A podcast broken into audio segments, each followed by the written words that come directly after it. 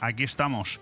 Una semana más que empieza hoy por diferentes motivos. Empieza hoy el mes de octubre también para nosotros en este martes 3 eh, de octubre ya metidos de lleno en el otoño, aunque todavía con unas sensaciones veraniegas, con ese veranillo de San Miguel que está durando pues bastante más de lo previsto y que según las predicciones meteorológicas de las que ahora nos haremos eco, parece que va a seguir durando como mínimo durante toda esta semana. Y digo que empezamos hoy porque ayer, por unos motivos muy personales, nuestro compañero Manolo Sazplanelles pues no pudo estar aquí en su programa de todo un poco y por lo tanto en cuanto a programación puramente local, aunque nuestra programación en Bomb Radio no ha dejado de sonar ni un solo minuto de las 24 horas del día, pues empezamos hoy con este aire fresco, un aire fresco en el que vamos a ir con todo muy ajustado si no nos falla nada y por lo tanto tenemos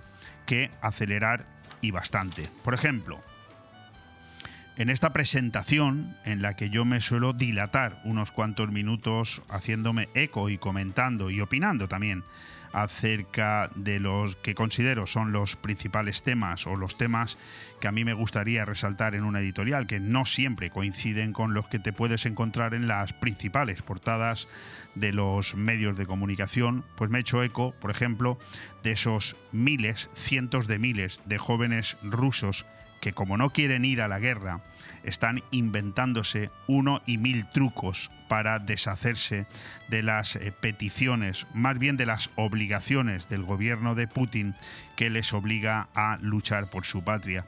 Y es que creo que eh, hay demasiadas cabezas eh, demasiados cerebros enloquecidos como para no darse cuenta de que una persona vive una sola vez en esta vida y que lo que más debe querer en este mundo es su propia eh, existencia, su propia vida, y que la gente, sobre todo la gente joven, no entiende ese concepto de tener que coger un arma e ir a matarse unos contra otros simplemente porque alguien en las esferas políticas lo ha decidido. Por lo tanto, enhorabuena por esos miles de rusos que eh, cada, día, cada día más huyen de la posibilidad de que les recluten para enfrentar una guerra sin ningún sentido en el siglo XXI. Por otro lado, aquí a nivel nacional, pues seguimos con ese show, porque no se puede catalogar, de otra manera, en el que Sánchez ha convertido su posible investidura, empezando por esa ronda de contactos, segunda ronda de contactos que hace Su Majestad el Rey Felipe VI para la toma de posiciones y determinar si eh, nombra candidato a la investidura, en este caso a la eh, segunda formación política en cuanto a resultados el pasado 23 de julio, que fue el Partido Socialista encabezado por Pedro Sánchez. De momento, la mitad de los que se supone que le van a apoyar no quieren ir a consultas con el rey, por lo tanto el rey desconoce esos posibles apoyos o no, y los que van a verle, pues por ejemplo ayer la astronauta Yolanda Díaz, pues le manifestó al rey que en absoluto está claro que su apoyo se vaya a producir al Partido Socialista. En fin, un juego en el que nos están utilizando a todos, en el que se están riendo de todos nosotros y en el que, bueno, pues al final eh, no nos queda otra cosa a los que nos dedicamos a esto de la información, de la opinión. Pues eh, bueno, pues eso, informar y opinar, pero siempre con la cautela, dejando bien claro que usted es el primero que no se tiene que creer la mitad de las cosas que nos llegan.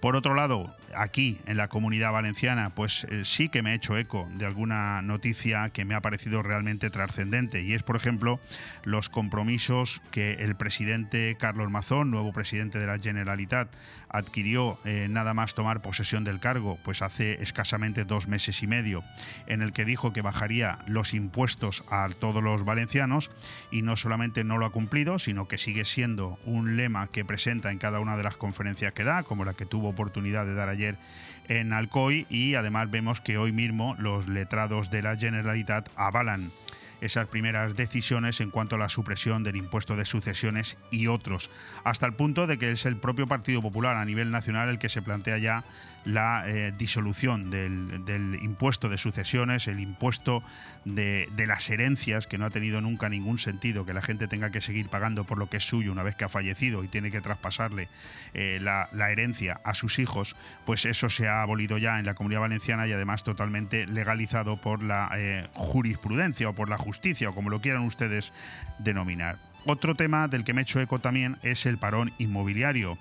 Eh, importante para el inmobiliario. No creo tampoco que esto sea una noticia que nos coja a nadie de improvisto. Las diferentes subidas del precio del dinero, el Euribor está en este momento en el 4,5% y además con eh, las eh, noticias que estamos teniendo en cuanto a que la inflación no se relaja, todo lo contrario, se mantiene e incluso ha aumentado en los últimos meses. Sí, la subyacente parece ser que se controla, estaba altísima, pero la inflación real ya les digo que lleva un par de meses que no baja, se incrementa y eso pues hace temblar a todas las eh, miles, cientos de miles de personas que están hipotecadas porque mm, esto viene a decir que no solamente el precio del dinero no se va a parar, sino que en la próxima revisión que el Banco Central Europeo haga del mismo, pues lo normal es que lo vuelvan a subir. En este momento en Europa está en el 4,5%, pero por ejemplo en Estados Unidos está un punto por encima, en el 5,5%. Todo eso que está produciendo, pues un parón en las ventas inmobiliarias importante. La gente que tenía una hipoteca y tiene dinero ahorrado va y quita la hipoteca si puede para no pagar altísimos intereses y el que se quiere comprar una eh, vivienda, pues evidentemente lo que hace es que va y la compra a tocateja, pero prácticamente sin pasar por el banco porque ahora mismo el precio de del dinero está intocable. Y ya simplemente rematar esta presentación de programa de este aire fresco de hoy martes de octubre diciendo que el calor, bueno, no hay mal que por bien no venga, este calor excesivo para la primera semana de octubre, que está ocasionando, en el buen sentido, pues está ocasionando que el turismo no nos abandone y que las, eh, los datos que tenemos en este momento encima de la mesa en cuanto a ocupación hotelera para el puente del No de octubre y la Constitución, que hace más o menos que la semana que viene sea, no un puente, no, un acueducto, un macropuente el lunes festivo, el jueves festivo, pues habrá muchísima gente que este viernes ya coja, eh, digamos, vacaciones o mini vacaciones y se pegue perfectamente nueve o diez días de vacaciones aquí en la provincia de Alicante, en la Costa Blanca y en Benidorm. Bueno, pues bienvenido ese calor, si para eso nos sirve. Vamos al avance, que tenemos muchas cosas que contar. Aire fresco en BOM Radio Benidorm. Todos los martes, miércoles y jueves de 12 a 2 de la tarde, Aire Fresco, el magazín de actualidad más completo de la comarca con entrevistas, noticias, opinión y entretenimiento en un aire fresco más renovado, más personal y más cercano de la mano de Leopoldo Bernabeu. Recuerda, todos los martes, miércoles y jueves desde las 12 del mediodía hasta las 2. También podrás escuchar Aire Fresco por las tardes en redifusión y los fines de semana un resumen con lo mejor del programa. BOM Radio Benidorm. Seguimos creciendo. 27 son los grados que tenemos en este momento fuera de nuestros estudios, con un cielo soleado y que según el parte meteorológico del Meteosat nos dice que a partir del mediodía puede ir eh, complicándose un poco, pueden ir entrando una serie de nubes hasta nublarse totalmente a partir de las 6 de la tarde, pero nunca con amenaza de lluvia. Seguirán esas nubes acompañándonos hasta el final del día con 22 grados que serán los que tengamos a las 9 y 8 minutos de la tarde, que será cuando nos puedas escuchar en redifusión. Y dicho esto, en cuanto al parte meteorológico, sin tiempo para las efemérides, aunque muy por encima te digo que hoy es el Día Internacional del Mosquetero y que hoy tenemos que felicitar a todos los que se llamen Borja y Cándido, decirte que eh, hoy nos van a acompañar aquí en el estudio cuatro invitados. En primer lugar tendremos con nosotros a Paco Pérez, Francisco Pérez. Paco es una de esas personas a las que yo tenía muchísimas ganas por traer aquí. Él es el gerente de gasolineras Zarcar, pero eso es solamente ahora. Él es una persona polifacética que ha representado muchísimas cosas a lo largo de su dilatada trayectoria y hoy lo vamos a tener aquí con nosotros para charlar un rato. Me ha costado lo mío, ¿eh? que viniera hasta aquí, pero si no pasa nada, lo tendremos con nosotros en apenas 10 minutos. Luego tendremos una importante tertulia con el Círculo Taurino de Benidorm, con el cual nos comprometimos a principios de julio que volverían por aquí. Creemos que es el momento adecuado, ahora que se acaba de retirar una de las figuras del toreo más importantes de España, como es Julián López el Juli. Y hablaremos también, además de hacerles entrega de unos libros, lo podrás ver en directo si nos sigues por cualquiera de las eh, cinco formas de vernos por vídeo, Facebook Live, Instagram, Twitch, Twitter y... Eh, eh, yo lo diré, y YouTube por cualquiera de esos eh, formatos nos puedes ver y verás cómo les hacemos entrega de unos libros de Don Leopoldo Bernabeu, dice mi padre, que ha traído unos eh, libros de los toros, unos tomos impresionantes de los que vamos a hacer entrega hoy aquí al Círculo Taurino. Estarán con nosotros Agustín Montón, Gus, eh, Jorge Prado y bueno, tendremos con nosotros también a Salva, uno de los banderilleros más importantes que ha tenido Benidorm. Y bueno, en la segunda hora ya entraremos hablar con Alberto Varela de El Pan Nuestro de Cada Día, director del Hotel Mería de Benidorm, para hablar de muchas cuestiones que tienen que ver con el sector turístico, como siempre, y terminaremos el programa hablando con Guillermo del Pino, que haremos un remate final a su periplo de tres meses por la neoyorquina ciudad estadounidense. Vamos a empezar.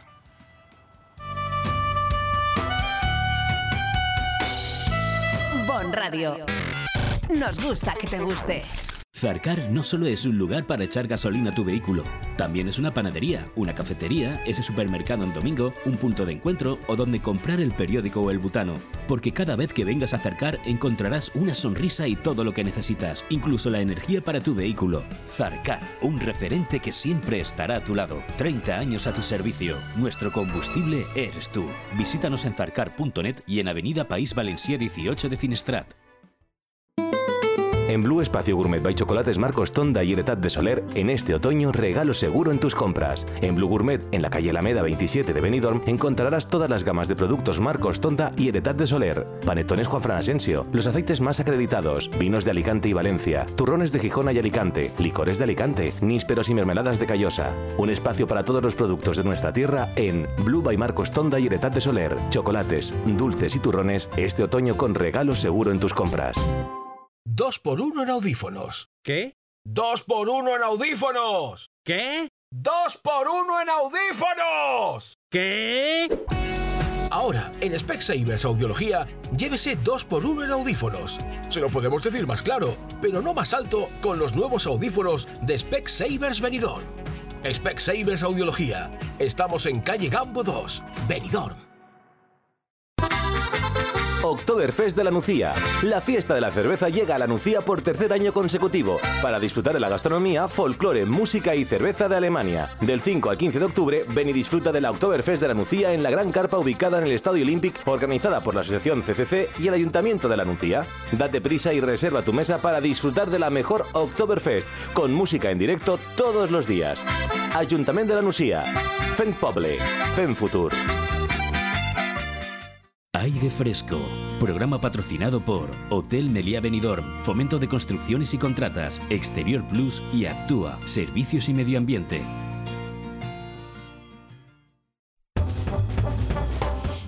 Hoy hace exactamente seis años que el rey pronunció su discurso histórico en respuesta al grave desafío con el que Carles Puigdemont y el separatismo catalán intentaron quebrar nuestra convivencia y el Estado de Derecho en España.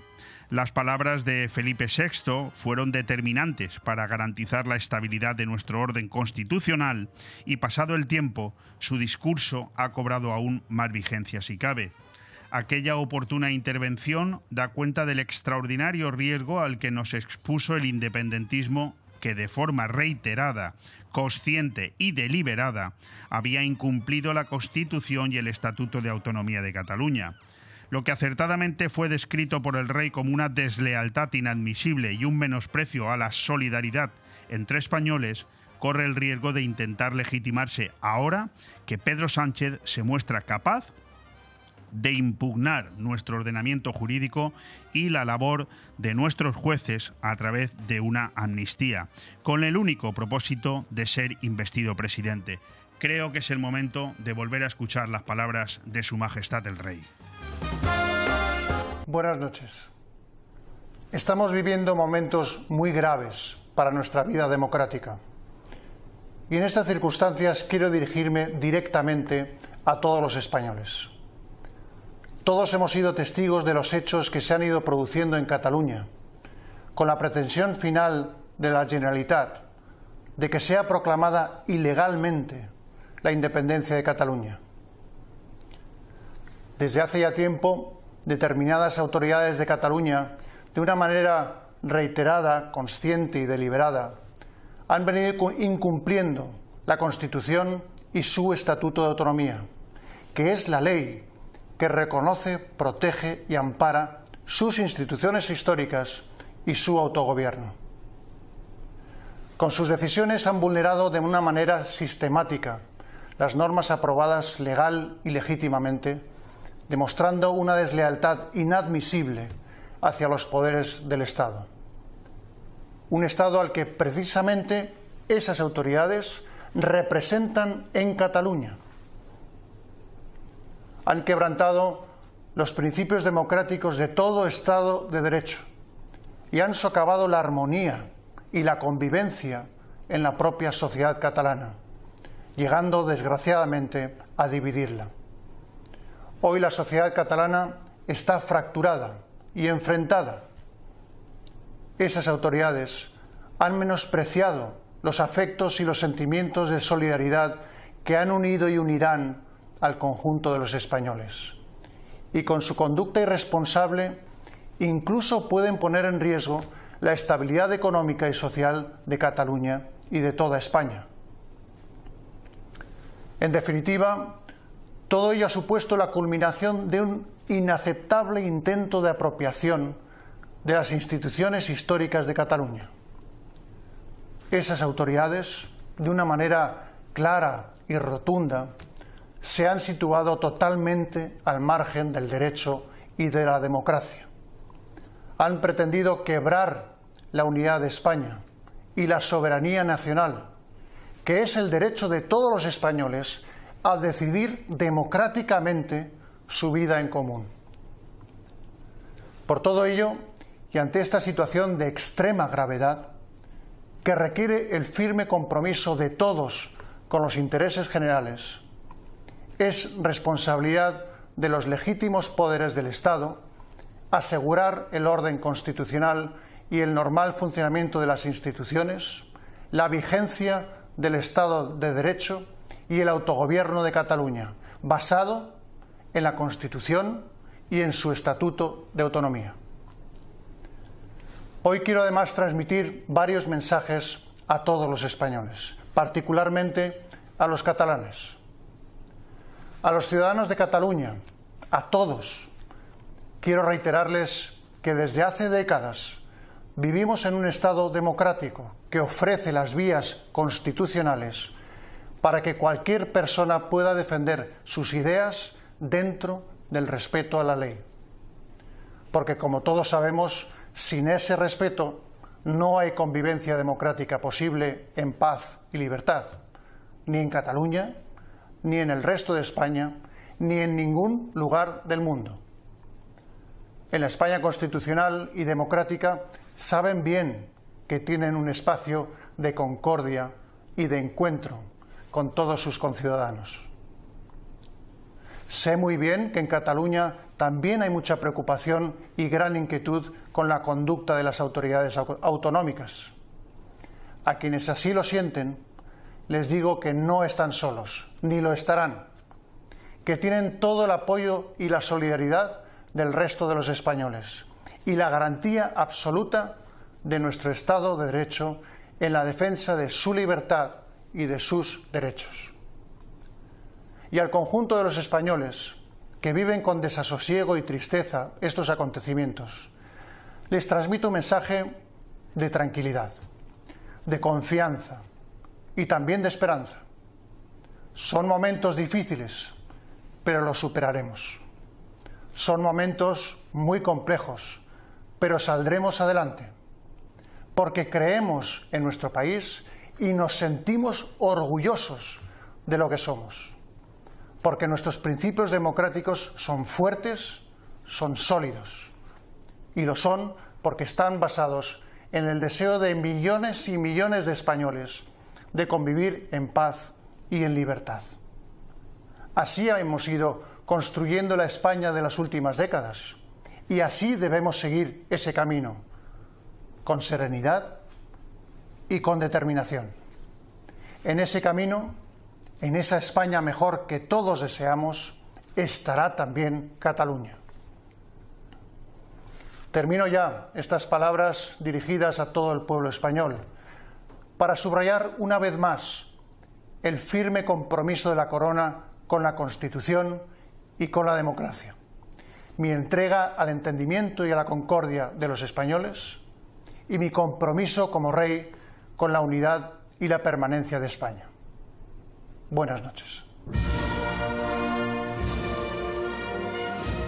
Pues precisamente un capricho del calendario va a poner hoy al rey en el mal trago de recibir a un Sánchez resuelto a postularse como candidato, no por el hecho en sí, puesto que el presidente en funciones tiene derecho a intentar la investidura después de que eh, la de Feijó deviniese en fracaso.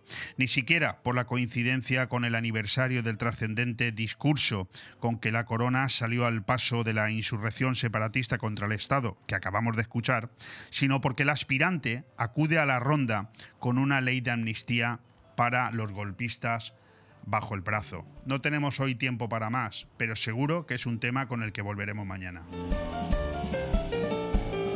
Bon Radio. Nos gusta que te guste. Si no tienes sitio para guardar pertenencias de gran tamaño, como bicicletas, motos, muebles y cualquier tipo de enseres, Movipark Marina Baixa te ofrece la solución. Áreas de diferentes medidas y precios que podrás alquilar según sean tus necesidades. Espacios cerrados de forma individual, con videovigilancia y la máxima seguridad en las instalaciones. Acceso 24 horas con código personalizado. Movipark Marina Baixa.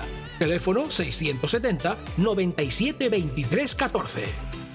Zarcar no solo es un lugar para echar gasolina a tu vehículo, también es una panadería, una cafetería, ese supermercado en domingo, un punto de encuentro o donde comprar el periódico o el butano. Porque cada vez que vengas a Zarcar encontrarás una sonrisa y todo lo que necesitas, incluso la energía para tu vehículo. Zarcar, un referente que siempre estará a tu lado. 30 años a tu servicio. Nuestro combustible eres tú. Visítanos en zarcar.net y en Avenida País Valencia 18 de Finestrat. Aire Fresco, programa patrocinado por Hotel Meliá Benidorm, Fomento de Construcciones y Contratas, Exterior Plus y Actúa, Servicios y Medio Ambiente.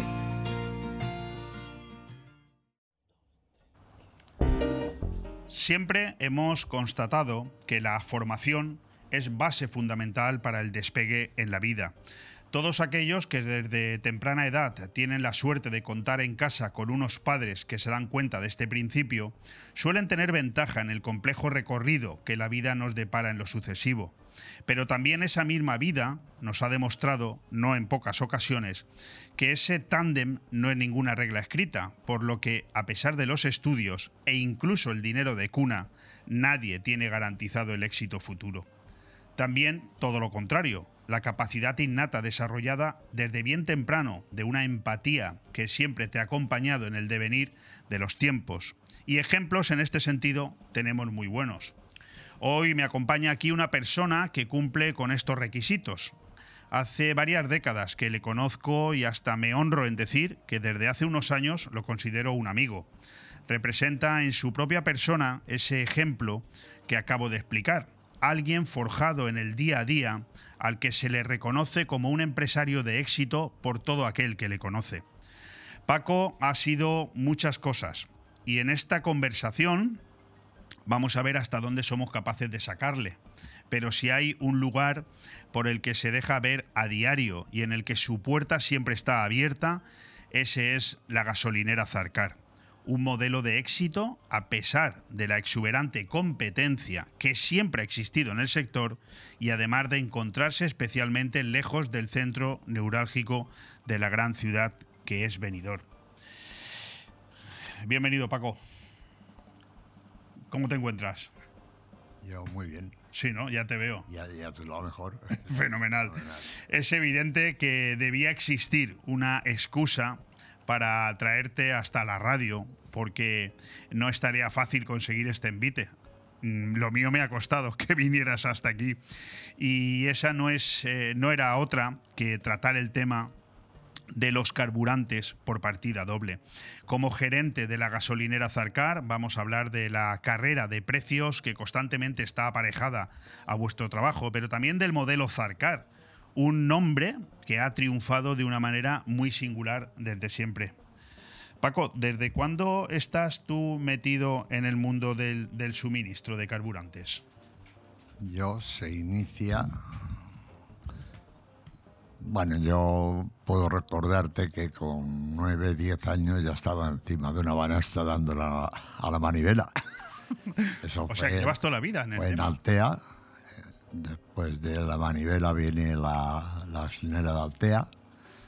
Después viene la de Benidorm de la Avenida Europa con la carretera, que viene de la mano de Jaime Fuster, Manguera. El rock. Jaime, el- ¿Qué era? ¿El hermano de rock? Jaime. El hermano de rock. y porque nos entró una competencia rara debajo del debajo del edificio Abril vino un catalán y puso un aparato allí total que a él no le hacía falta porque ese sí que viene de cuna y, y nos metimos en el jaleo nos metimos en el jaleo y se montó la que está en la carretera con la con la Avenida Europa Correcto. Después viene la, la Cala, que era el otro extremo, de Benidorm, y después viene la del Rincón de Lois, que era por el otro sitio. O sea, que tú has tenido que ver con todas las gasolineras de Benidorm. Tengo que ver. Y todas, no, casi todas, porque la de Máxima yo también le ayudé a montarla. La de la isleta la llegué a comprar y a vender en 24 horas. Fotre, Paco, eres una caja de Porque sorpresas. a mi querido, puedo decir padre, Lerma, mi socio, eh, dijo que aquello estaba al lado de un cruce y que los coches bajaban muy rápido y que allí iba a haber muchos accidentes. Bueno, pues ha triunfado. O sea, Y, y en, y en el, era de unos señores de Valladolid y en el Tres Coronas se compró por la mañana y se vendió por la tarde. Qué fuerte. Bueno, como veis, un Paco Pérez que es una evidente caja de sorpresas. Incluso yo con esta primera pregunta inicial pues he descubierto cosas que no sabía. Es decir, que de alguna manera, Paco, tú tienes directa o indirectamente casi que ver con todas las gasolineras de la zona, ¿no? En la zona tengo después hay otras en Altea, he estado 25 años, llevo puertos, llevo distribución a por mayor en- en universidades, hospitales, organismos públicos, siempre bajo los concursos correspondientes de calidad, precio y servicio y, y no hay más. Fenomenal, fenomenal. Bueno, de hecho, algo, algo de esto también te voy a preguntar, porque Zarcal precisamente cumple ahora 30 años. Y, y yo quería preguntarte cómo fue el inicio de este proyecto, concretamente, de la gasolinera Zarcar. Pues el proyecto fue porque nuestro queridísimo venidor no tenía polígono industrial y para la distribución eh, nos exigían el tener las instalaciones en un polígono industrial. Entonces estábamos desde la cala, que no son 30, son más, son 50 porque es del año 70. Correcto. Entonces eh, distribuíamos con una furgoneta y... No, me estoy riendo. me Sí, estoy sí, riendo. te, estás- Era- te estarás acordando de era, era, era la misma furgoneta que nos servía a Benidorm como, eh, como ambulancia, Fotre, como, Paco.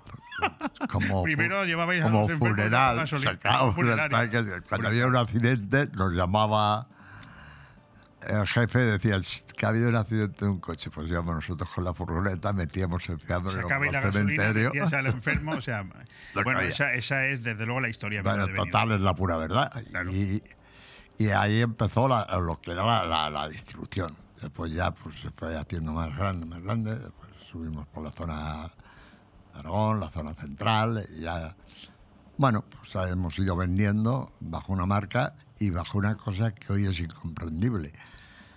Hoy soy en activo el gasolinero más viejo de España y la única estación de servicio que mantiene las antiguas normas. Sea, allí se puede arreglar un pinchazo, se puede cambiar un aceite, se puede preparar una ITV. Se puede hacer lo que quieras. Bueno, claro, es que de alguna manera cuando yo preparaba esta mañana temprano la, la, entrevista contigo, yo me hacía preguntas que no era capaz de responderme, por eso necesitaba que vinieran, ¿no? Porque ahora mismo con lo que acabas de decir, la entrevista se me ha ido al traste, ¿no? Porque claro, yo quería hablar contigo de Zarcar, pero realmente tú no eres Zarcar, tú eres mucho más, es decir, tú eres el inicio de, la, de, de lo que tiene que ver la, gaso, la gasolina, el, el gasoil y todos los combustibles con esta comarca. Bueno, te voy a decir otra más gorda. Yo vengo del gasógeno. Fíjate. O sea, con dos capazos. Eso era la época de Cristo, ¿no? Yo, con dos capazos de corteza de almendra llegábamos a Valencia. Llevábamos un calderín de agua. A las cuestas le apretábamos presión. Cuesta arriba, cuesta abajo, cerrábamos presión. Un capazo lo poníamos en Altea y el otro lo poníamos en Vergel, en Casa Víctor. ¿Eh? Entonces allí le poníamos el segundo capazo y llegábamos a Valencia. Brutal. O sea que ahora los coches hídricos. Eso, sí, sí, a ti que te van con, a contar, con, ¿no? con, qué, ¿Con qué iban las máquinas de tren? ¿Con qué iban los barcos? ¿Con qué iban? Pues con calderas de vapor. Oye, eh, la gasolinera Zarcar, que al final, bueno, pues de alguna manera es el motivo por el que yo te he traído aquí, ¿no? Eh, ¿Estuvo siempre en el polígono industrial de Finestrat? Estuvo, no, pasó de la Cala a la Finestrat. La Cala ha sido esta estación, primer premio nacional de estaciones de servicio, y la Cala entra en el grupo Zarcar, que es Zaragozí, el, el, apellido de mi mujer y mis hijos, y Star Carburantes. Bueno, eh, la, la, gasolinera de la Cala que se acaba de reabrir, ¿no? Eh, sí, ahora, tras una transformación, ahora, ¿no? es, sí, ahora son un, es una rama que están en, en alquiler. Muy bien pero la que continúa, la, yo no sé, mis hijos harán, pero es donde vas, donde tienes un señor que te atiende, donde te dan buenos días, donde existe una relación. Y te es que tienes mucha clientela. No, es que tengo una clientela. No, es que, es que a ver, eh, Paco, yo era lo que quería que explicaras de aquí. 60, porque... 70, yo qué sé, yo qué sé. Sí, pero muchos nos preguntamos, ¿cómo es posible que una gasolinera como Zarcar, que está en el otro extremo de Benidorm, o sea, está allá, perdóname la expresión, en el culo del mundo, sí. y en cambio es una gasolinera a la que vamos todos? ¿Y dónde está el éxito? Yo creo que ya lo has explicado, ¿no? Pero no, el ¿dónde éxito está el... es, es personalizar, es empatizar con él. O sea, el cliente tiene un problema y si hay que dejar un coche se le deja. Y si un taxista pincha un, un, una rueda un domingo, él sabe que va allí, o vamos nosotros donde esté Qué él, fuerte. le arreglamos la rueda y sigue avanzando. Y, y, son pequeños detalles, pequeñas cosas de decir, me hace falta esto y lo tienes. Y además es la, la de las mujeres.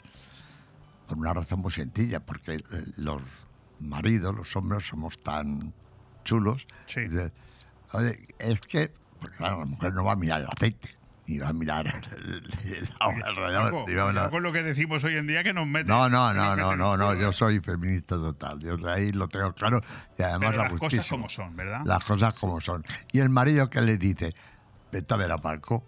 Vete a ver a Paco. Y ya está. Oh, oh, oh. Oye, Paco, eh, ahora que han pasado 30 años desde que se eh, inauguró Zarcar, o, En el o- polígono. o en el polígono, o 50 o 60 que llevas tú en el gremio, cuando echas la vista atrás, ¿tú tienes la sensación, eh, tienes la tranquilidad de haber hecho las cosas bien? Yo sé que voy contracorriente. Voy contracorriente porque ahora ha habido un fenómeno con los low cost, que yo estoy en el Ministerio de Industria, con el director general de Industria, y ellos me alegan que son estaciones de servicio que están fuera de la red nacional y que ellos no tienen ni O presupuesto. sea, hablamos de las estaciones que no tienen personal, para que la gente nos entienda. Sí, ni presupuesto ni personal para atenderlas. Están exentas de inspecciones, están exentas de, de- pero no de inspecciones solamente de, medir o no medir. O sea, allí no puedes pedir una reclamación porque no hay nadie. Allí eres tú mismo que te las buscas. Yo no lo entiendo. O sea, si para si pa manipular cualquier cosa ya te piden un carnet de manipulador, manipulador, ma- manipulando materias peligrosas, Sí, ¿verdad? En el fondo tienes razón. Es decir, no tiene mucho sentido la proliferación de estas gasolineras low cost, que evidentemente lo único que saca el, digamos, el conductor de provecho es que le bajan unos céntimos el litro. Pero claro, no tienen una atención, no tienen una seguridad, no tienen una serie de conceptos que vosotros. Y no tienen una calidad ni tienen una responsabilidad. Correcto. Porque eh, no a ti, a cualquier cliente mío. Que, bueno, a mí Repsol me ha puesto unas cámaras, porque claro, yo no sé tú dónde has repostado, pero si vienes y me dices, oye, que, que el coche no me funciona, tengo que irme a, al ordenador, mirar la película y decir, oye, este aquí no estuvo aquí a tal hora porque no, no sale. Qué bueno, qué bueno. O sea, que está, y es así, porque ¿qué pasa? Esta gente pues está haciendo pues cosas que... Bueno, han, han cerrado 600, con decirte eso, 600 gasolineras de qué estilo? de low cost. De low cost. Ah, que han cerrado, ¿no? Sí. O sea, se puede, se puede manipular el gasóleo agrícola, el gasóleo subvencionado, se puede... O sea, que te puedes estar ahorrando unos céntimos, pero puede, pero, puede que pero no al final, lo que estás echando y te voy a decir una cosa, y eso lo puedes comprar tú. Lo mismo que han aumentado las gasolineras low cost, han aumentado los talleres. Vale, vale, vale. Perfecta definición. Perfecta. Bueno, hemos hablado de que a pesar de la ubicación y de la gran competencia, pues Zarcar es una gasolinera que siempre ha tenido un notable éxito y, y yo le preguntaba a Paco que con sinceridad cuáles son los motivos. A mí no me los tiene que explicar, a ustedes sí, porque yo soy cliente habitual, yo voy todos los días allí a comprar. Como él dice, yo voy a comprar los periódicos, voy a comprar el pan, voy a comer. O sea, casi voy a hacer de todo menos lo habitual que se suele hacer en una gasolinera, aparte de repostar. Y sí, esta misma mañana un, mecánico tuyo, un, trabajador tuyo me ha dicho, Leopoldo, tráete el viernes la autocaravana aquí, que yo te la limpio sin problema a mano, aunque la máquina esté estropeada. O sea, eso no lo encuentras en ningún lado. Pues bueno, viene de la vieja escuela, ¿qué quieres que te diga? Hablamos de, de Benidorm, capital turística de, de- de Europa. ¿Cómo ves tú el sector tuyo en los próximos años, cuando te En empiezas los a... próximos años, pues yo creo que vamos hacia, hacia la, la energía eléctrica o la energía la energía nuclear incluso porque lo estamos comprando a Francia nosotros las nucleares las tenemos cerradas pero bueno pero al gas eh, y puede ser que no desaparecerán las gasolineras. Las gasolineras tendrán que cambiar el sistema porque lo que sí que está claro que los productos petrolíferos el 63% son impuestos. Y no habrá ningún estado que sea que capaz. quiera perder. O sea, en el momento que haya suficiente de consumo, la pasarán a trifásica y te la cobrarán. Sí, pero está claro que el Estado no se puede permitir es la pérdida de No, esos no, ingresos no, en porque este estado no, ni en Europa ahora han hecho una próloga del 2025 que habían dicho, de 2027 a- al 2030. Se están buscando otras soluciones, como es el litio, la blue, que ya todos los coches diésel lo tienen que llevar, que el litio lo que hace es deshacer el dióxido de carbono, por lo tanto, los, los coches diésel contaminan menos ahora que la gasolina. para que veas, qué curioso. O sea, se cierra Madrid, el centro de Madrid, y que tampoco han inventado nada, porque por el mismo conducción de, de aguas pluviales han pasado mm, una red de litio. Cuando hay condensación de dióxido de carbono se disparan, como en las películas de Marilyn Monroe, Correcto, sí, correcto. Sale el gas hacia arriba. y deshace el dióxido de carbono. Eh, Paco, entonces tú no tienes miedo a que el futuro de las gasolineras sean gasolineras sin personal. Eso no va a suceder.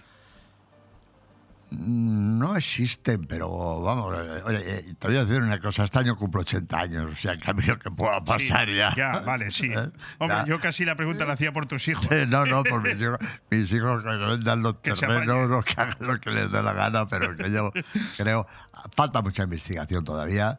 Ten en cuenta que cuando hablamos de los coches eléctricos, el peso añadido al vehículo es de unos 300 a 500 kilos en baterías.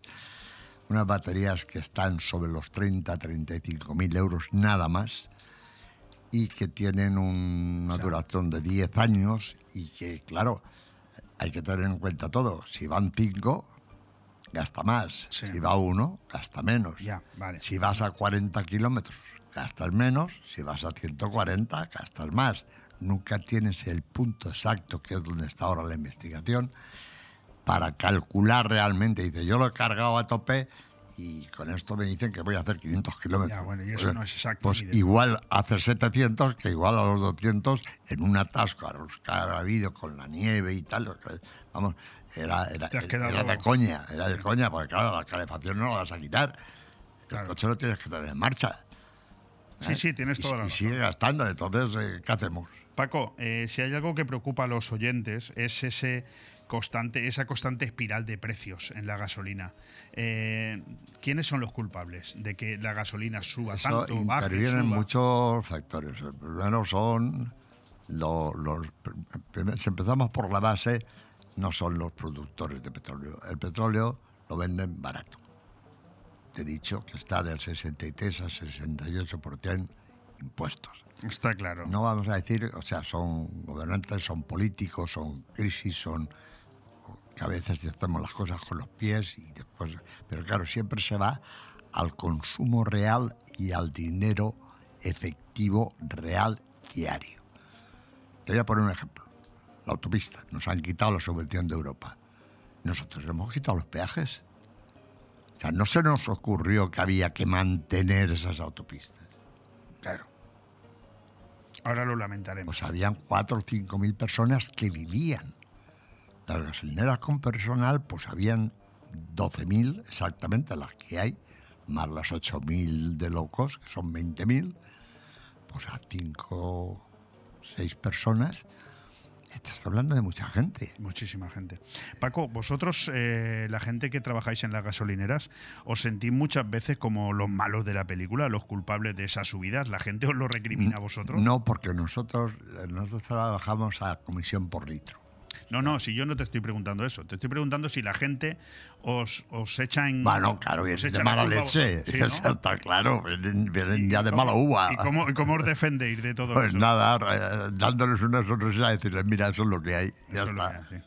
Eh, lo que hay. Porque vosotros sois en la última rama, de, de la, última la rama, última, el último seguimos- de la cadena, poco podéis hacer. tenemos que hacer, o sea, yo por ejemplo que pertenezco al grupo Repsol, bueno, Repsol y BP, que son los mismos, eso fue un intercambio que hubo, de estaciones entre Inglaterra, España, España, Inglaterra, y ellos garantizan la calidad, garantizan el, el- producto y, ellos te dicen que no, que no te preocupes, que si eso es lo que vale, es lo que vale. Sí. Pero bueno, en, en cualquier caso, hablando de gasolinera Zarcar, eh, lo que realmente os diferencia a vosotros de las demás no es el precio, porque con el precio podéis jugar muy poquito, el margen. Sí. Estamos hablando de esos servicios a domicilio. Solemos estar entre, entre los precios de las altas y entre los precios de Del low cost. Estáis en ese, en ese espacio es donde estamos Pero claro, nosotros. con un añadido, el, el añadido de la calidad de la persona, de Claro. que te limpian el parabrisas, de, de, do- que de 12 personas trabajando allí. Claro, sí, Yo sí. las quito y me ahorro todos los meses 30.000 euros. Correcto. Que puedo quitar 15.000 a mis clientes, le puedo bajar el precio Claro. y ganar dinero, pero yo es que no, no concibo eso. No concibes eso. Insisto que Zarcar son servicios a domicilio, es una tienda con casi todo, es una atención personalizada, es un restaurante lleno a diario de una manera espectacular, es casi un complejo comercial, ¿no? Ir a gasolinera Zarcar. La verdad es que yo estoy muy agradecido a mis clientes. Es una cosa que está claro. Lo que pasa es que también volvemos a las mismas. O sea, eh, ¿cuántos años está el, el polígono industrial de Benidorm parado? Bueno, yo te iba a preguntar, en tu opinión, si tiene alguna posibilidad de éxito el polígono industrial y el centro comercial futuro de Benidorm. De, sí. ¿Tienen posibilidades? Sí, sí, porque ya parece ser que se está solucionando los accesos, porque la Dirección General de Carreteras dice que ella no hace polígonos industriales. No, Paco, es que se va a hacer, lo sabemos todos. Se Yo te he preguntado si tú crees que tendrá posibilidad de éxito comercial. de, de éxito, sí. sí, después Sí, de lo bien que si va el ha Finestrat. tenido, Si la ha tenido el de Finestrat, estamos hablando de Finestrat, estamos hablando de Nueva York, Bueno, ya, pero está al lado de Benidorm. está al lado de Benidorm. si- Bueno, volvemos otra vez a la, a la de Pérez de Besa, que era comarcalista. y No, yo soy localista. O sea, para mí, eh, Benidorm no tiene sanidad pública y punto. Tendrá buena sanidad, gracias a Sí, Dios. pero no tiene sanidad pública. Pública. Es cierto. Tiene Villajoyosa. Yo decía, vale, claro, y el casino entonces estaba allí, está, o, Sí, estaba. estaba en Villajoyosa, y Altea tiene la Universidad de Bellas Artes, y, y el tanatorio está en Villajoyosa. Pero vamos a ver, o sea, yo quiero que todos, yo soy de Vicente, yo quiero que todos los pueblos tengan de todo. Acércate al micrófono. Tenga de todo. o sea, Correcto. pero el mío también. Hay una Pues- población de 80.000 habitantes, Sí, sí. Benidorm, Bueno, eh, censaos. Censaos. Realmente nunca bajamos de 200.000. ni de nunca. 300.000, Nunca. pero estos 80.000 que son los que, lo que- los Los que, que pisan la calle todos los días, oye, también necesitan un poco de, un poco de, De cariño, un poco un de poco de atención, un poco de, de decir, es que, es que es como si no existieran. Nada más existe cuando llega la fiesta, menos mal, Bueno. no nos falte. Yo tengo que decirte, Paco, que el tiempo se nos ha terminado, que no tenemos tiempo para más, pero me encanta que te hayas animado al final de la conversación, lo cual me da pie a pensar que te voy a poder llamar otro día para que vengas. Tú, Porque Paco Pérez también fue presidente del Partido Popular en Benidorm y por lo tanto, aunque él me ha dicho, Leo, yo no tengo ganas de hablar de política, pero otro día hablaremos de política porque yo quiero saber tu opinión del Partido Popular en la Comunidad Valenciana, a nivel nacional, quiero saber tu opinión de la política española, claro, quiero saberla. sin ningún problema. Pues otro día. Pero ¿te yo, como resulta que. Te voy a decir la última frase: hijo de gato marromiao. Qué grande. Y Paco con esto Pérez. acabamos. Paco Pérez, gerente de la gasolinera Arzarcar. Oye, muchísimas gracias por haber estado este ratito aquí con nosotros. Gracias a ti siempre, Un fuerte abrazo, Paco. igualmente. Bon Radio. Nos gusta que te guste.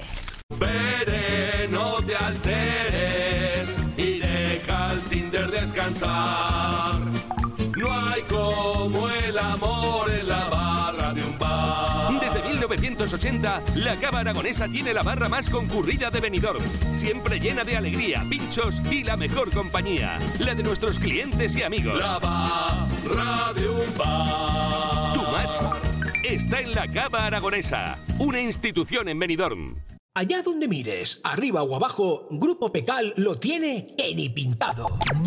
Y nunca mejor dicho, ahora las paredes y suelo de tu garaje relucirán como nunca.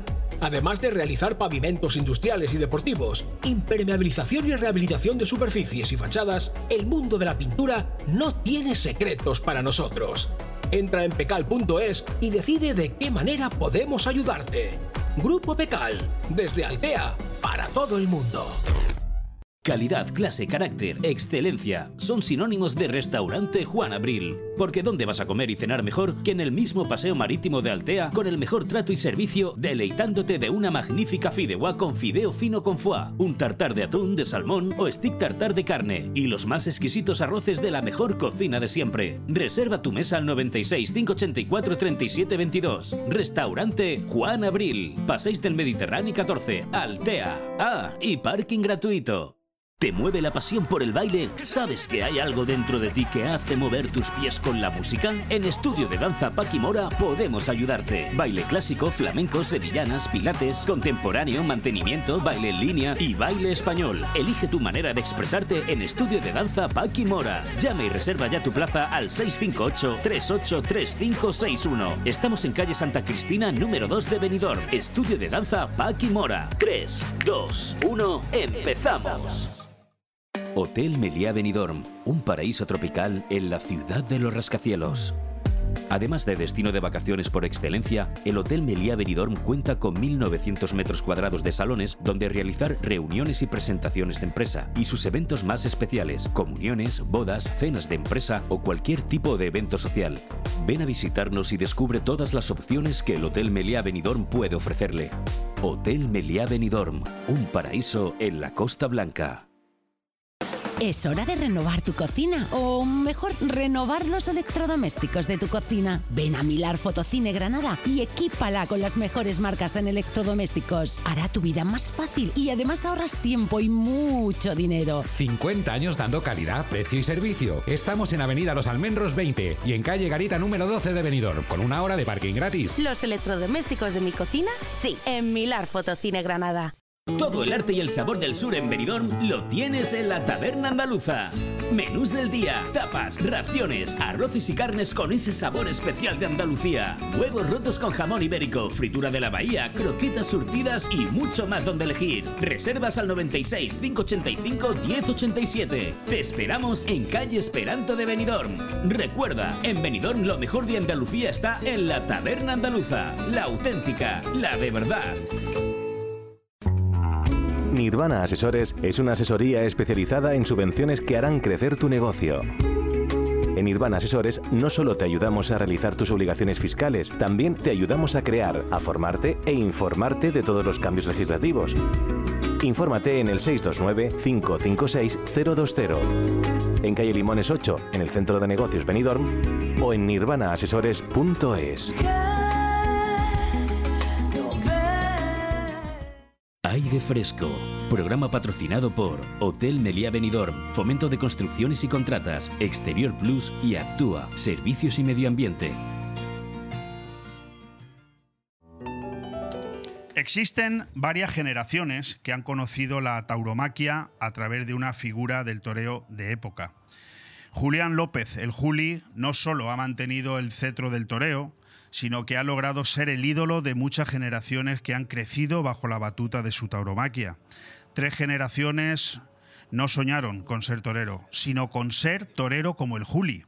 No se admiraba ser un niño torero, sino que se buscaba ser como el Juli. Hubo un momento en el que la sociedad española quería ser como él, torear como él, tener su cicatriz en la parte izquierda del labio inferior, la fuerza pasional del toreo. Y negar eso nos llevaría a no entender el movimiento generado en, su, en esta última etapa del Juli.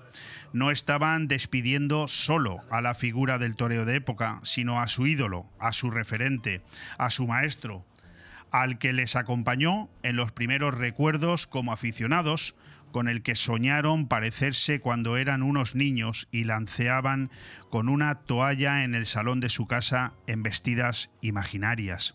Quitar esa razón emocional y sentimental es arrebatar la grandeza del toreo, de la tauromaquia y del juli. De ahí esa necesidad de encumbrar y de tocar al madrileño en las apasionadas salidas en hombros.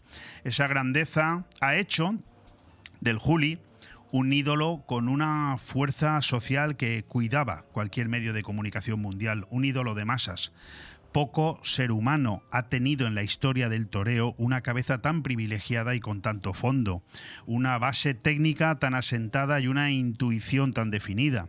El final de faena, buscado desde la primera tanda, pensada con la rapidez mental del momento de cada embestida. Pocas faenas hay del Juli con el mismo registro en cada serie y algunas incluso en cada muletazo.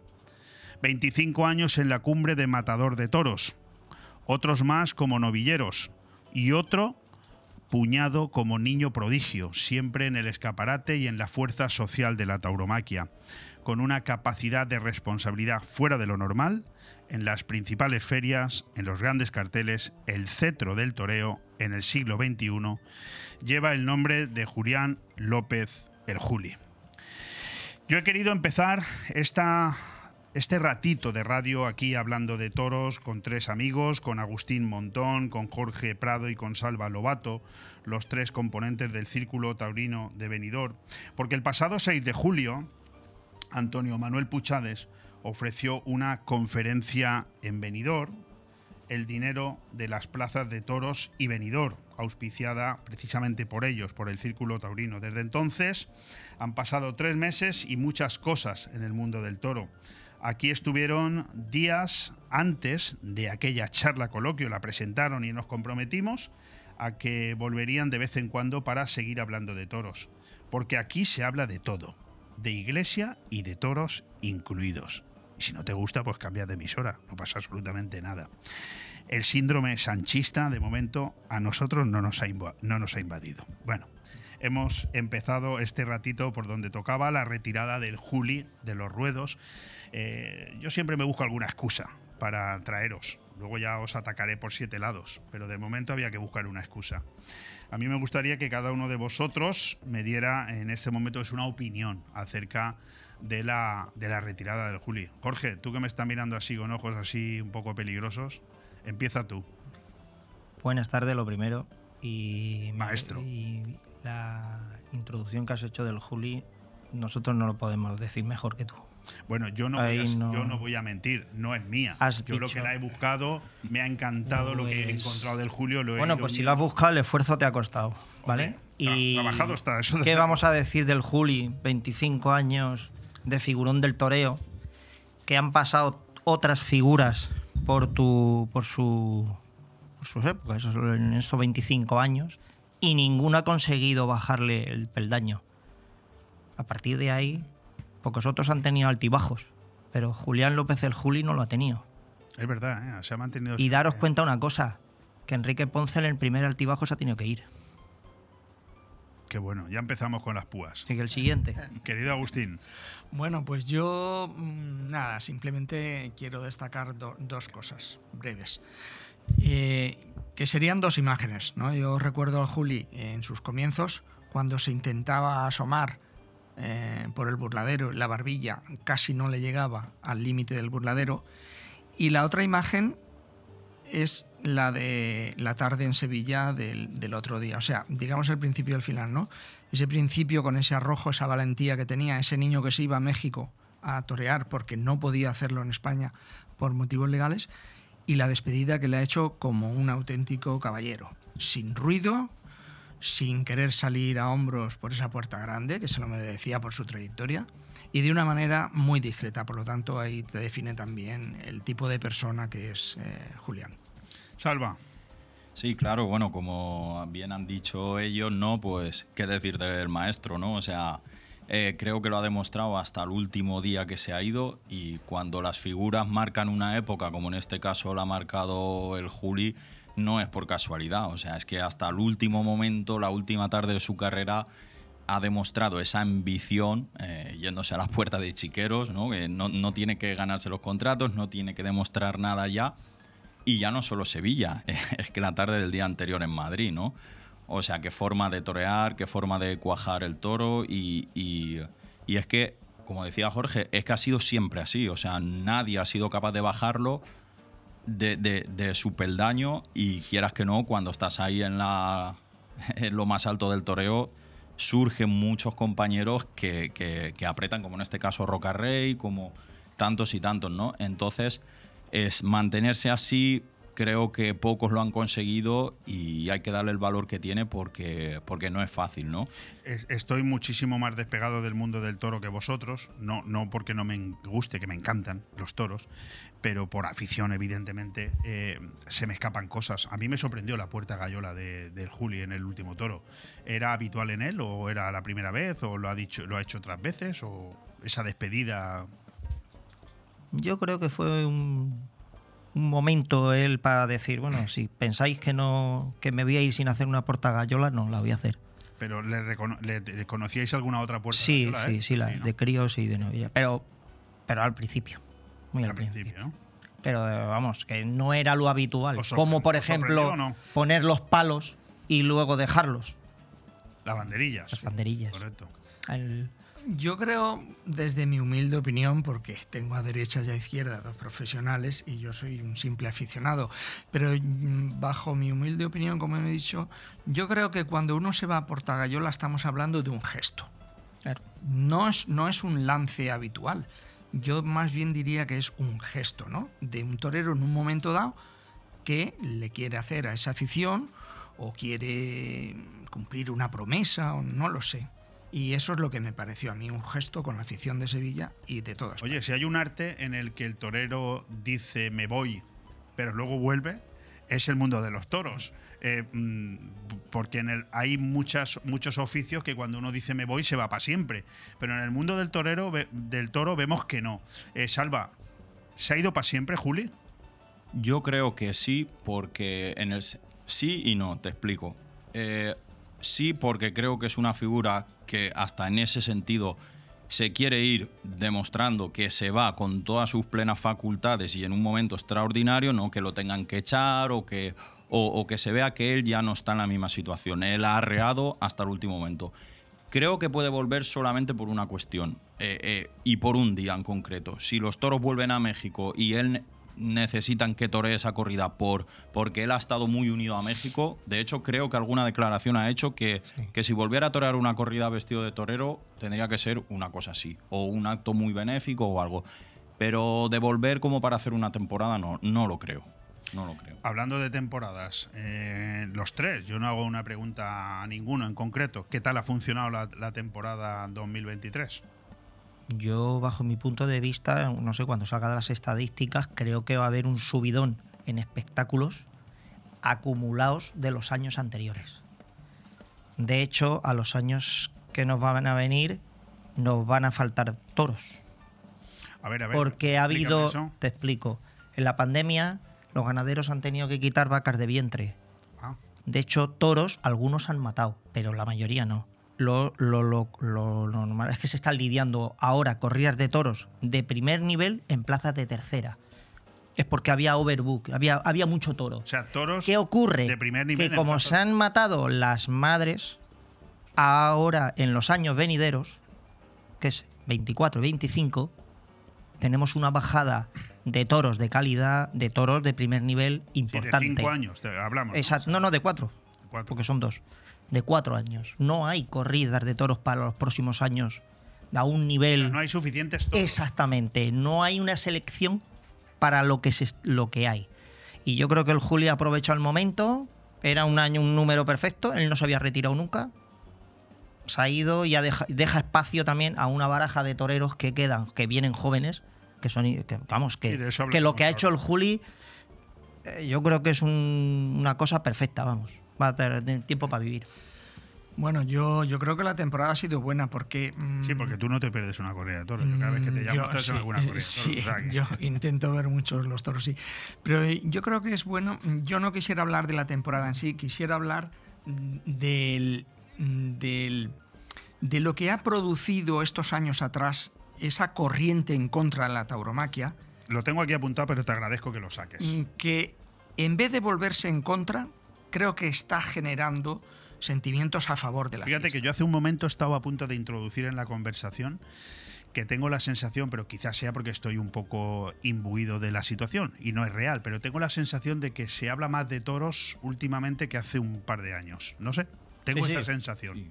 Porque toda, Incluso aquí en Benidorm, ¿eh? Porque toda esa corriente, esos ataques desmedidos contra la fiesta, contra los aficionados, contra los profesionales, se les ha vuelto en su contra.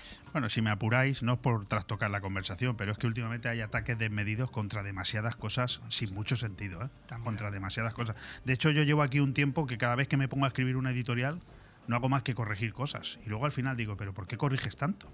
Y es por el miedo a decir determinadas cosas o determinados adjetivos, no vaya a ser que sean malinterpretados, porque hemos llegado a un punto en el que tienes que tener cuidado de lo que dices, macho.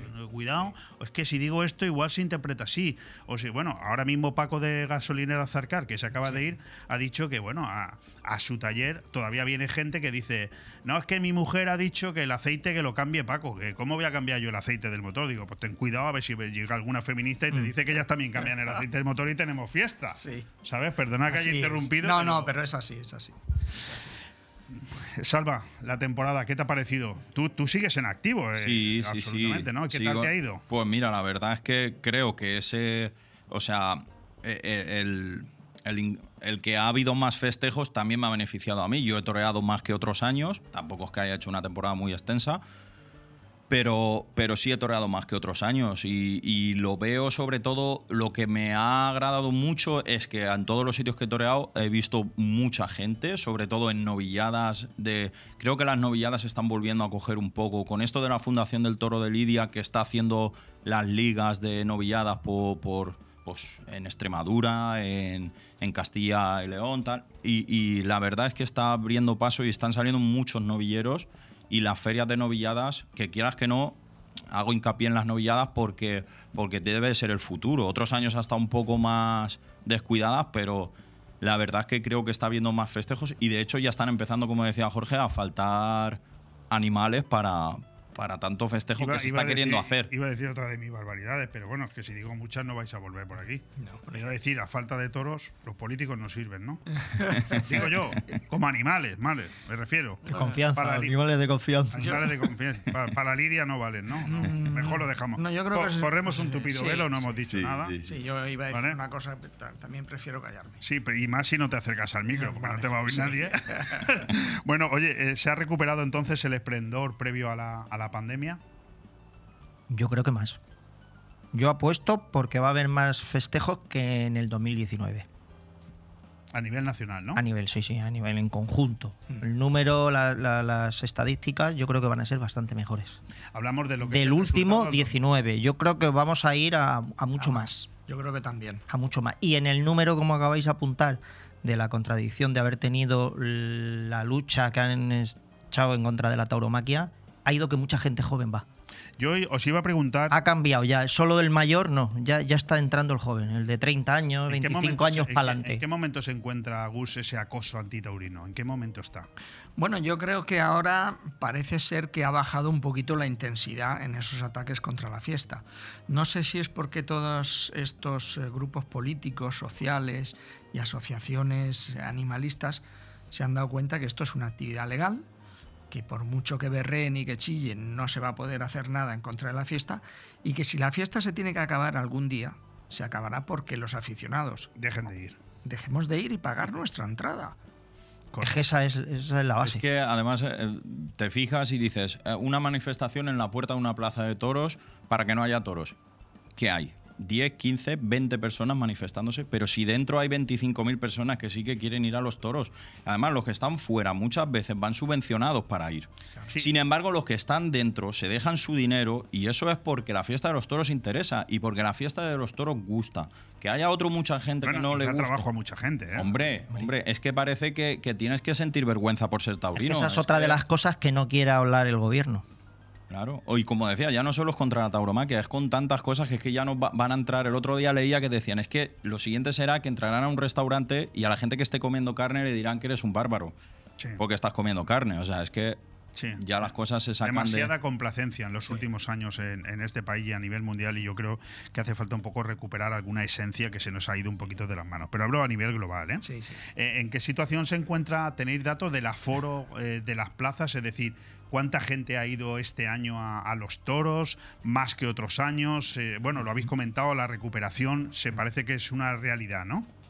A ver, yo, por ejemplo, los últimos datos que leí de San Isidro, que siempre es el referente, ha habido un 10% de aumento en el abono joven, lo que decía antes Jorge. Un 10% ha aumentado el abono.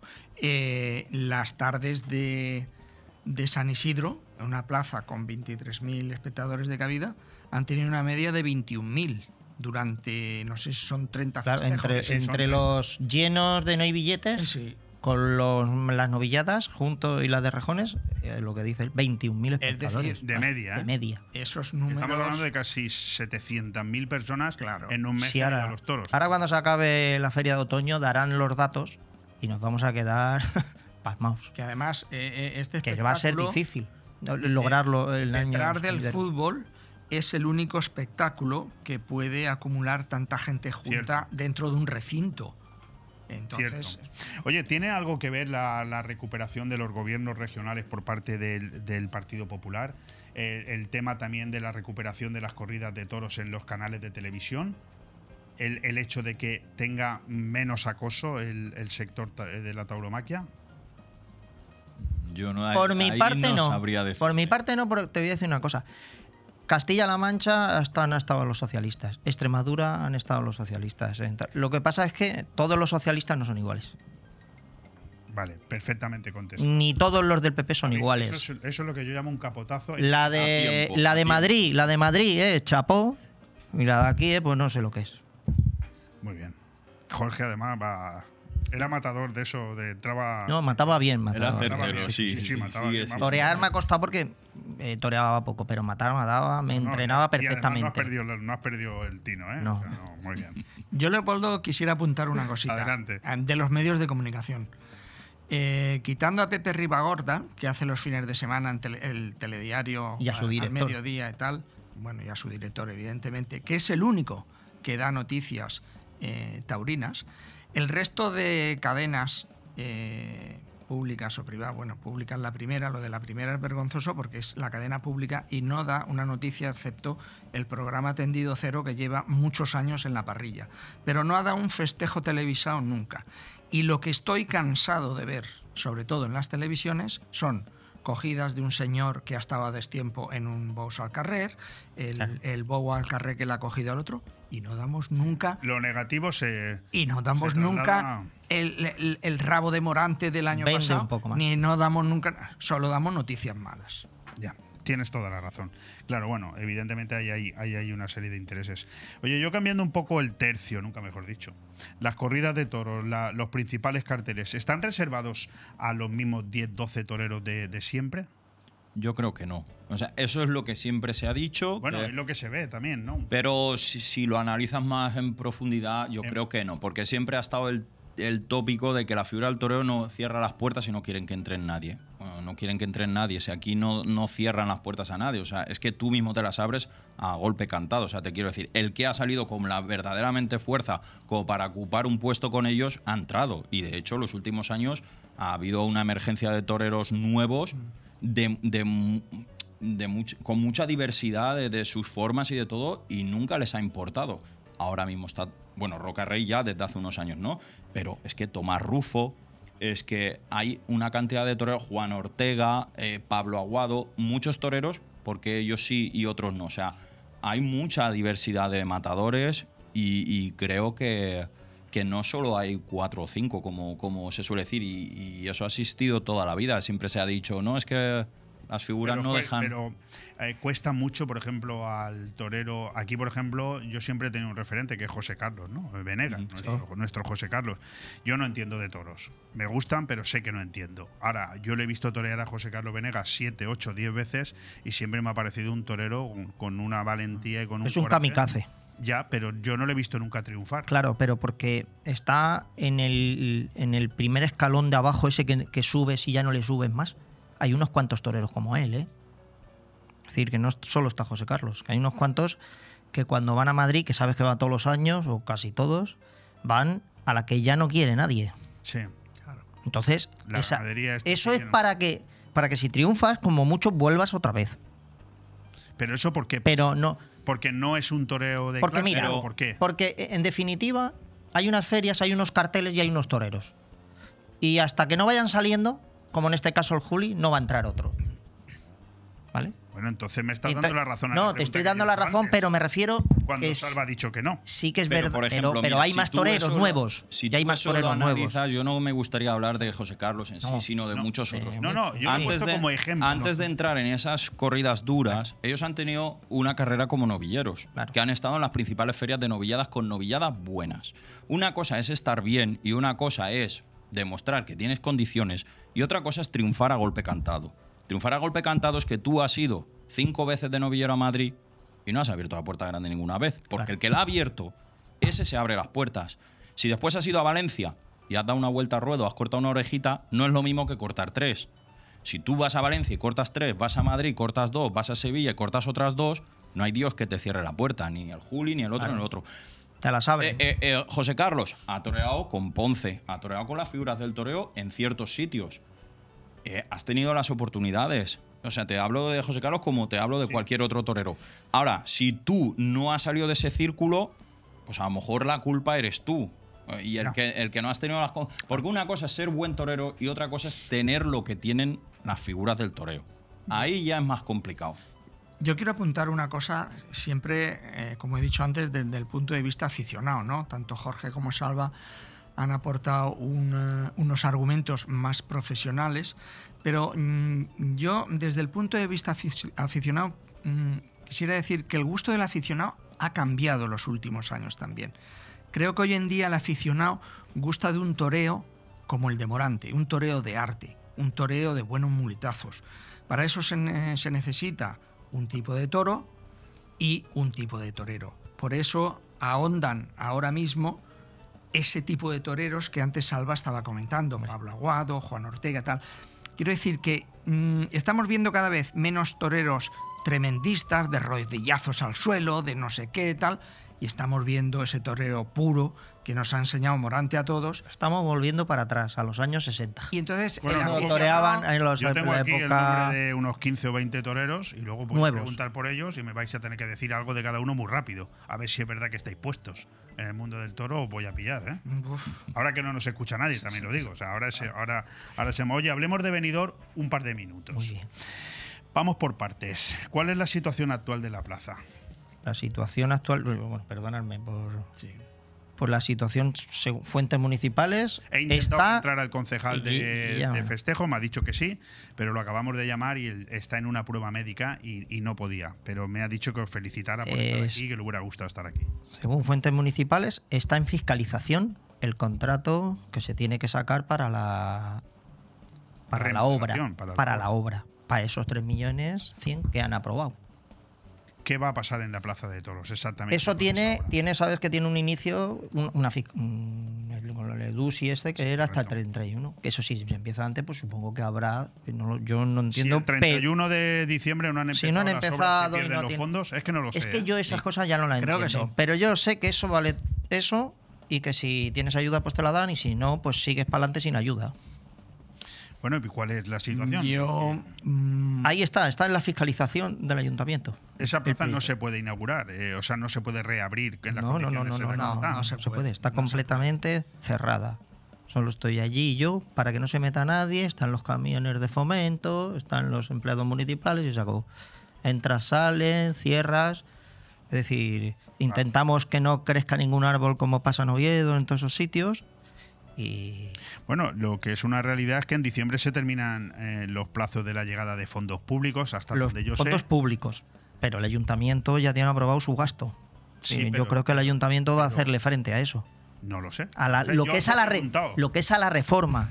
No estamos hablando del macroproyecto Ah, ese que había, vale, porque vale, ese macroproyecto vale muchísimo. mucho dinero. 10 millones. no, no, no, no, ¿eh? no, no, ¿Más? Más, más. bastante más. Bueno, Entonces, por eso pusieron eh, ¿Volveremos a ver diferentes. corridas de toros en Benidorm?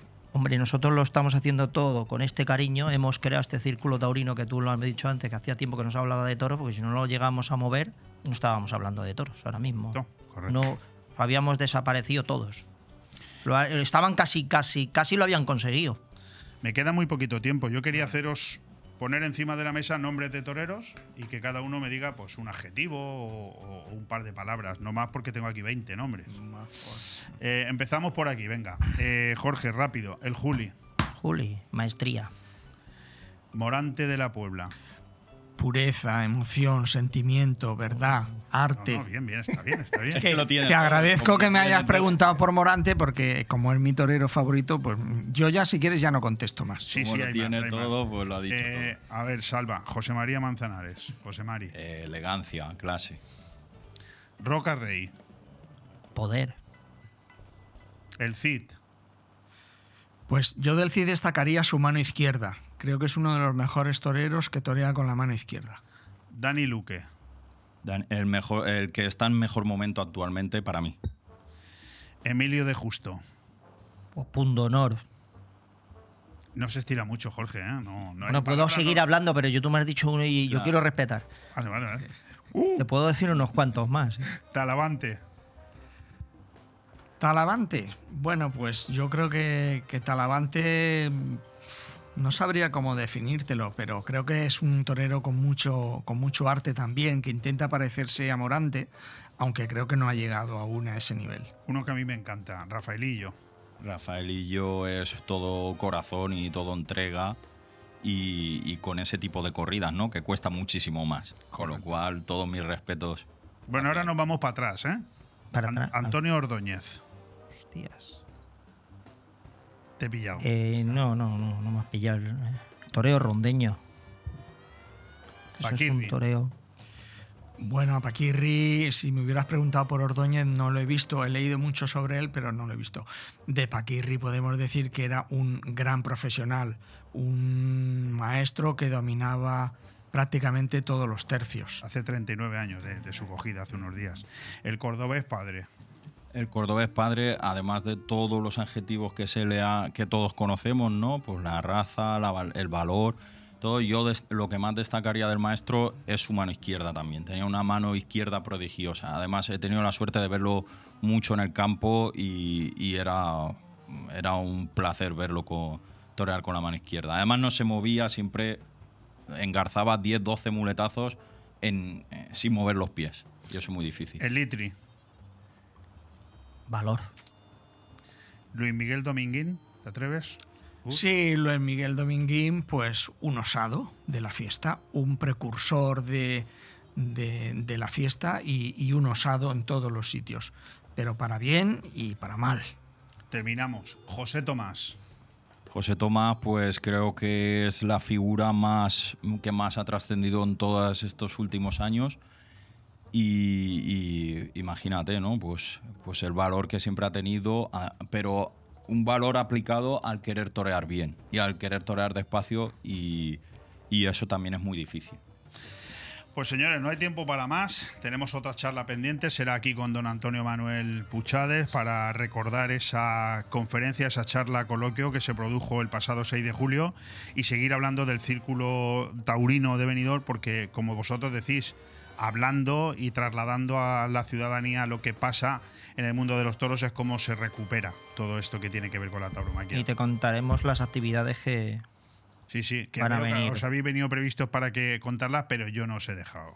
Muy bien. No, así no, tenéis, así todo- tenéis que volver otra vez. Tenemos que volver. Ah, bueno, y queremos agradecer desde el Círculo Taurino el regalo que nos tienes previsto aquí. Sí, perd- perdón porque se me había olvidado. Eh, bueno, en, en honor a mi, a mi padre, a Leopoldo Bernabeu, que en casa siempre hemos tenido mucho que ver con el mundo de los toros, porque a él siempre le ha encantado, pues yo me he traído cuatro, eh, cuatro tomos, cuatro, cuatro libros que son cuatro tomos titulados Los Cosío. toros, tratado Cosío. técnico e histórico, en fin, de José María de Cosío. Al cosío. Y esto, pues, eh, por gentileza de, de mi padre, que me, me dijo el otro día, pues, que estaría encantado de regalároslos al Círculo Taurino para que los tengáis vosotros allí. Si tenéis, Ah, esto es la Biblia Claro. del toreo. Si tenéis cual- narices, os los lleváis, porque esto pesa un quintal, pero eso ya depende de vosotros. Eh, un honor entregároslo. Pues muchas gracias. Muchísimas gracias, Leopoldo, por y por tu espacio. Que sabemos que esto te cuesta un esfuerzo. Faltaría más, encantado. Un fuerte abrazo a los tres. A Muchas vosotros. Bon Radio. Nos gusta que te guste. Vuelve la campaña Bono Consumo Finestrat para ayudarte con la vuelta al cole y las compras de Navidad. Del 1 de septiembre al 15 de diciembre, adquiere tus bonos de 10, 20 y 50 euros y paga la mitad. Los podrás gastar en establecimientos comerciales de hostelería y restauración de Finestrat adheridos a la campaña. Organiza Ayuntamiento de Finestrat con el apoyo de Diputación de Alicante. Vuelve el bono consumo a Finestrat. Porque en Finestrat lo tienes todo. Cuando necesitas llevar tu coche al taller, siempre te surgen dudas, pero eso es porque no conoces los talleres multimarca Eurorepar Pérez Pascual. Chapa, pintura, mecánica, profesionales con más de 50 años de experiencia. Somos referente en Benidorm y la Marina Baixa. Además, si reparas tu vehículo con nosotros, podrás disfrutar de un vehículo de cortesía sin coste. Pérez Pascual Eurorepar, tu taller de confianza. Visítanos en Avenida Alfonso Puchades número 25, Benidorm. En Hidracua trabajamos cada día para ofrecerte una atención personalizada. Realiza tus gestiones sin desplazamientos ni esperas. Es tan fácil y rápido como entrar en el área de clientes de nuestra web www.hidracua.es. Tan solo necesitas tener a mano tu factura del agua y un par de minutos para registrarte. Desde ese momento tendrás tu contrato de agua disponible en tu móvil u ordenador. Conoce tu consumo de agua, accede a tus facturas o solicita la factura digital para recibirla de forma inmediata en tu móvil. Hidracua, tu agua de cada día.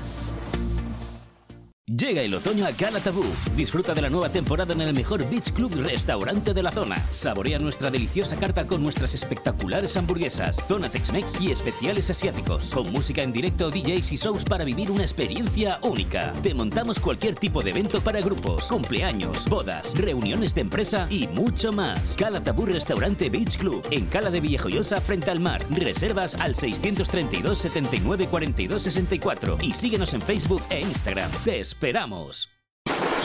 Benjamín, esta cocina se cae a pedazos. Pero si es modernísima. Mira, estuve el otro día en el Big Mat de aquí y me atendió un auténtico catedrático en cocinas. Big Mat, claro.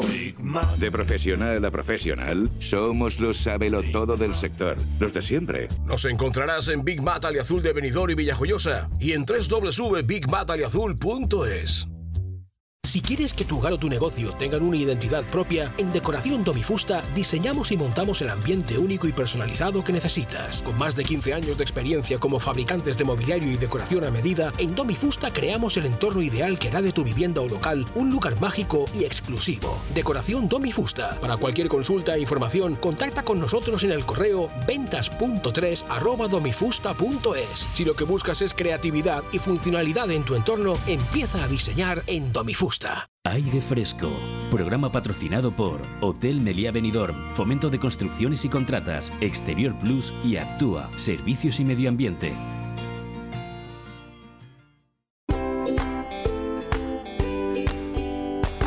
El pan nuestro de cada día. Con Alberto Varela.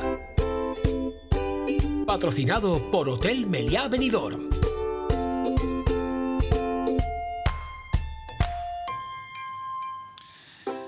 Próxima parada para la excelencia turística española, el turismo sostenible. Esto dice un último informe que recoge un exhaustivo análisis de cómo nuestro país puede capitalizar el exponencial crecimiento de la tendencia del turismo sostenible. En él se señalan las medidas concretas con las que lograr que España lidere el segmento sostenible e impulse la excelencia del sector, adaptando nuevas prácticas responsables y medidas transformadoras.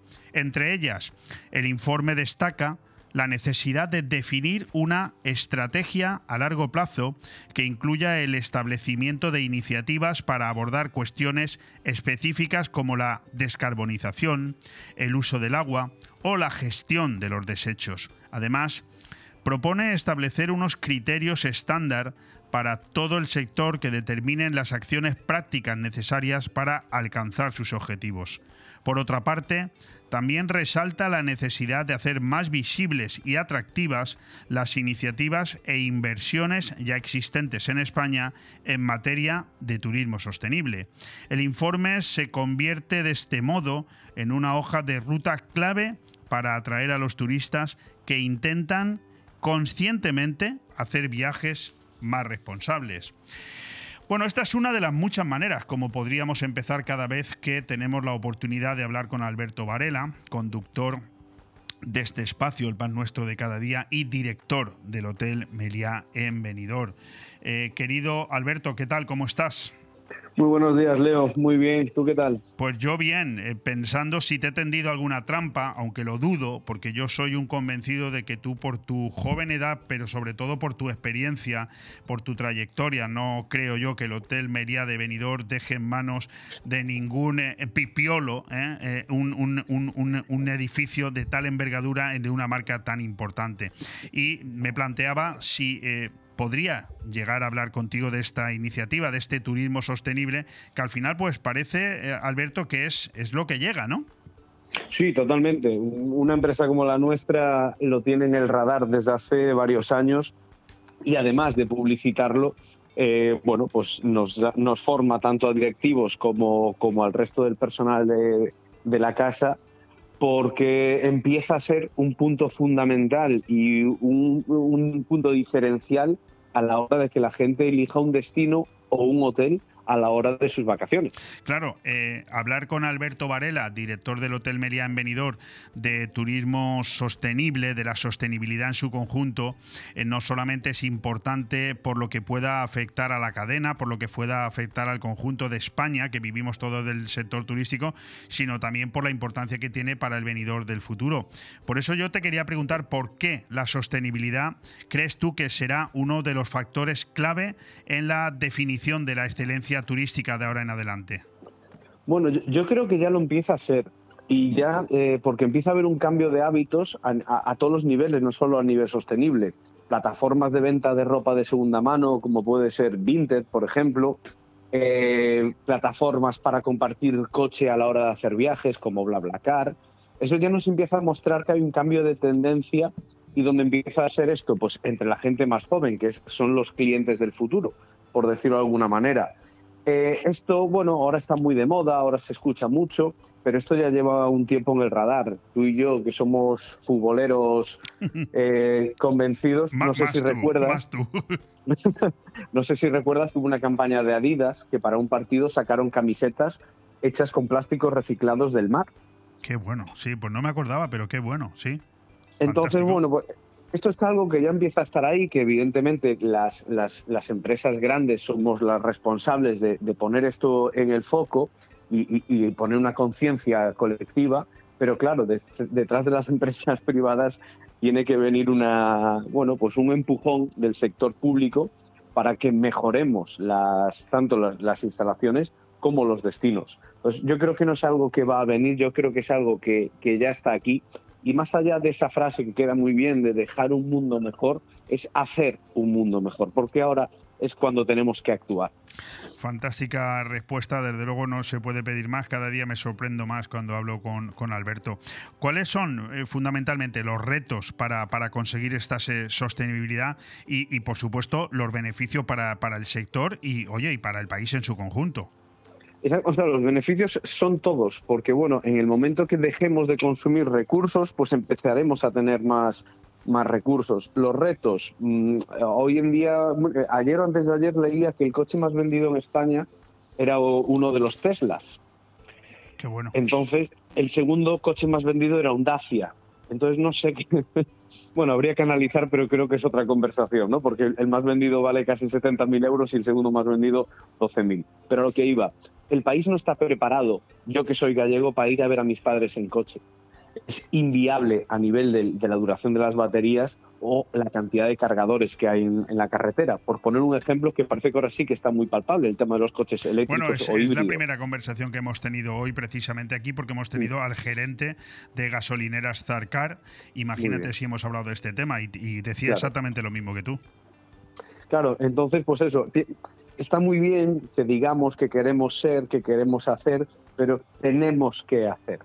Y ahora mismo la infraestructura no, no está preparada para este tipo de cosas. Entonces el foco se pone, como decíamos al principio, en las empresas privadas. Nosotros, y hablo nosotros a nivel hoteles, no hablo de, de mi hotel en concreto, sí que el 99,9% de los hoteles ya empezamos a tener placas solares, controlamos el consumo de agua, controlamos el consumo de luz. Eh, bueno, es muy raro que veamos una fachada de un hotel iluminado a las 3 de la mañana. Pues tenemos nuestros mecanismos de control para no, no consumir tantos recursos, pero sí que hay una parte pública que es la que tiene que dar el paso al frente y al final esta inversión es un gasto y hay que asumirlo si de verdad queremos liderar esta excelencia turística en la, en la sostenibilidad. Oye, para destinos cuya estrategia ha estado basada en el incremento del volumen de turistas, podría incluso ahí eh, circunscribirse Benidorm. ¿Cuáles son ahora los, los grandes desafíos? Sobre todo cuando estamos viendo que ya no es el problema principal, no es la masiva llegada de turistas, eso lo hemos conseguido. Supongo que son otros, ¿no? Sí, bueno, eh, yo creo que la- la- el, el debe que tenemos es devolverle a la ciudad un poco de lo que la ciudad nos dio a nosotros, ¿no? Otra de las cosas que sí que es muy importante es intentar que, bueno, que la convivencia eh, entre turistas y, y- vecinos pues, esté mucho más integrada. Que no molesten, entre comillas, los turistas, que insisto, ¿eh? no, no molestan nunca. Pero sí que es verdad que es el momento de devolverles de devolverle a la ciudad parte de- del cariño y, y del buen trato que, que nos devolvió. Y eso es aumentando, dejando de consumir recursos de la ciudad, bien sea agua, eh, eh, cualquier tipo de, de recurso, para que la, ciudad disponga de más recursos. Eh, Alberto Varela, director del Hotel Meliá, en, en tu opinión, ¿cuáles son las amenazas para países cuyo modelo turístico pues, no se actualice, sobre todo en torno a esto que estamos hablando, a modelos sociales y medioambientales ligados al cambio climático?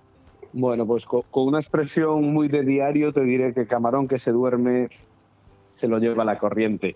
Eh, no podemos perder el foco de, que esto sí que es algo que para mucha gente, cada, para cada vez más gente, es algo diferencial a la hora de, elegir un destino. Entonces caemos en, el riesgo de desaparecer del foco de- del nuevo turista o del turista que tiene un tipo de, de, mm, de intenciones distintas o que valora más otro tipo de, de experiencias más allá de lo que se suele decir, ¿no? la pulserita y estar en, en el hotel. Entonces corremos ese riesgo de que la nueva generación no nos perciba como, como un destino o sostenible oye, o que sea agradable con el destino y con el sitio donde se ubica. Entonces ahí el riesgo es perder Sí, sí, no, el otro día decíamos, eh, dábamos un dato en el Día Mundial del Turismo, que hemos pasado en 70 años de ser 50 millones de personas las que viajaban a 1.300 millones de personas las que salían a hacer turismo. Eh, evidentemente también la oferta se ha multiplicado en la misma eh, eh, exponencialmente, es decir, los destinos, hoy es raro cualquier pueblecito que no se considera destino turístico, por eso entiendo yo que la respuesta va un poco por ahí, es decir, aquel destino que crea que por el hecho de que son miles de, o sea, mi- más de mil millones de personas las que salen a viajar, algo le caerá, con ese planteamiento no se vaya muy lejos, ¿no? No, que va, yo, esto lo, comentamos en alguna, en alguna entrevista ya. Eh, el que se piense que Benidorm siempre va a tener turistas porque tenemos sol y playa es mejor que, que salga de, esta ecuación del turismo, porque sol y playa hay in- infinidad de sitios y no todos tienen la capacidad o esa capacidad de atracción de, de cliente que tenemos nosotros en Benidorm. Y eso es lo que hay que seguir, no manteniendo, sino mejorando, porque al final el turismo no deja de ser una, mm, una industria que cada día va evolucionando, que cada día va cambiando y, es algo tan volátil como son los gustos de la gente. Y eso es algo que es incontrolable.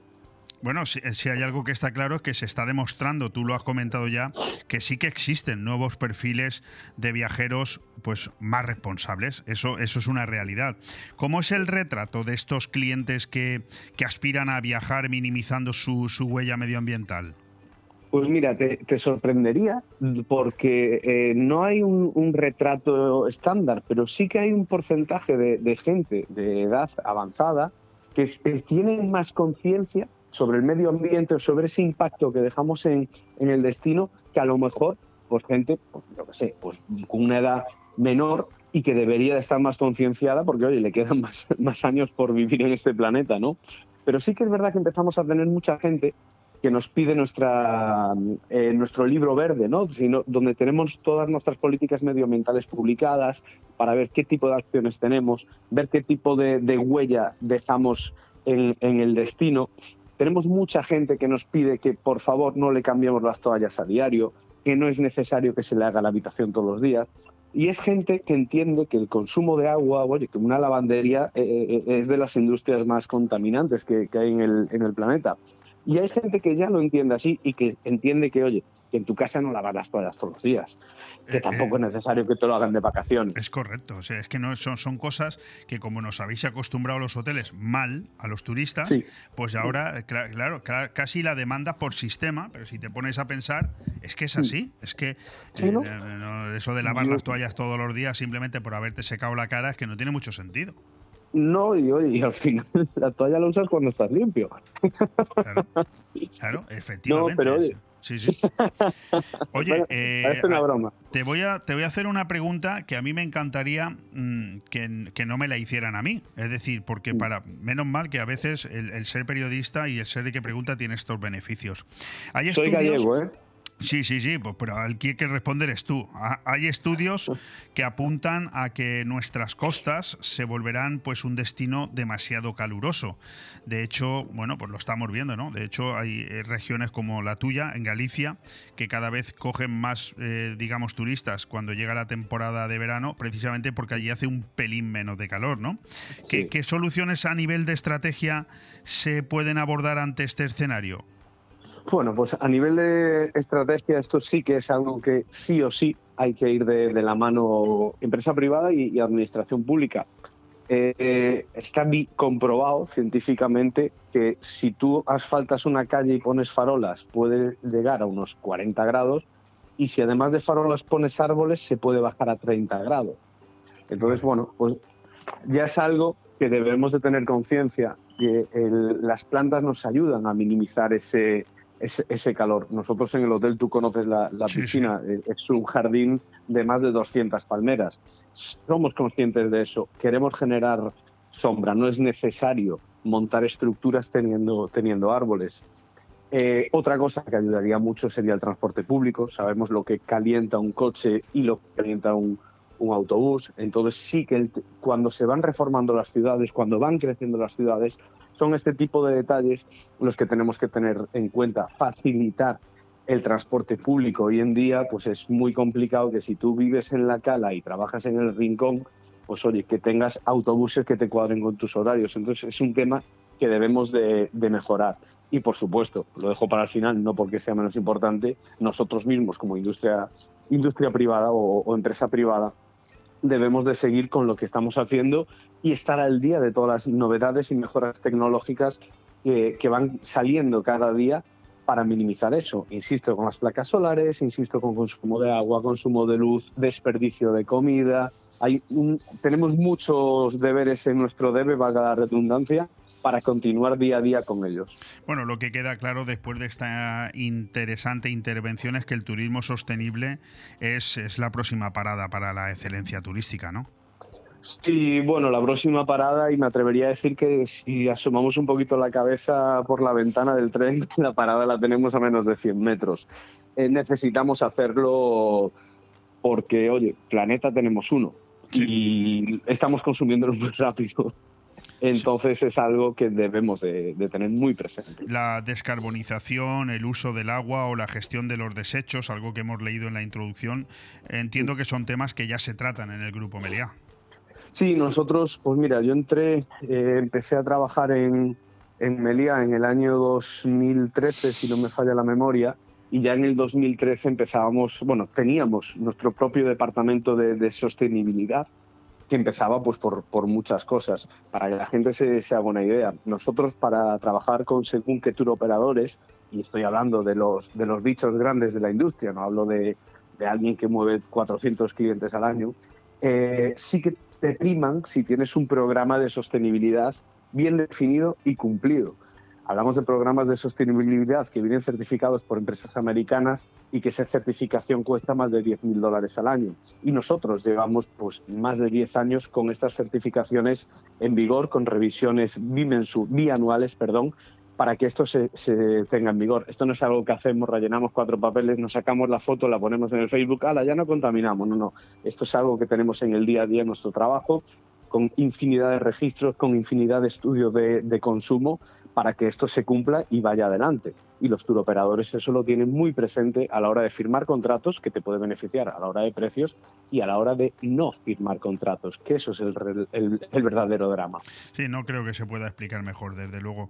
Una noticia que ha caído en nuestras manos es que los, los hoteles, ahora sobre todo en el último trimestre del año, se entregan a los viajes de negocios para no, para no perder músculo. Lo que llamamos el turismo MICE, ¿no? que son las siglas de Meeting, Incentives, Conference and Exhibition, que yo sé que tú lo dirás mejor. ¿Esto eh, tiene repercusión en Benidorm?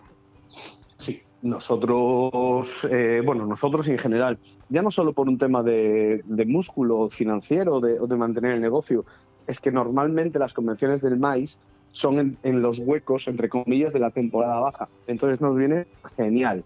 Nosotros contamos con más de 2.000 metros eh, cuadrados de salas de reuniones que te puedo decir que de los 30 días de noviembre, 26 los tenemos alquilados. Qué bueno. Entonces, sí, es, es algo que para, creo yo, ¿eh? que para el destino es fantástico, porque oye, que como pasó hace en el 2019, si no me falla la memoria, que Citroën decida que la sede para su congreso mundial sea Benidorm, oye, eso, eso es un bombazo para el destino. Eso nos pone en el mapa a, a muchos niveles. No, Pues no, me, eso me has dejado atónito porque no tenía ni idea de la noticia y sí, me parece espectacular. Entonces, pues eso es lo que tenemos que seguir trabajando y, y cuidando. Benidorm, afortunadamente, tiene un amplio abanico para todo tipo de turistas. Entran congresos, entran pensionistas, entran familias, entran gente joven, entra gente no tan joven, entra absolutamente de todo. Y eso es lo que tenemos que seguir fomentando. A mí me, me fastidia mucho que se diga que, que Nueva York es la ciudad que nunca duerme. Claro que no. Hay, no sé, 10 millones de habitantes. Pero Benidorm, con 70.000 censados, tampoco duerme.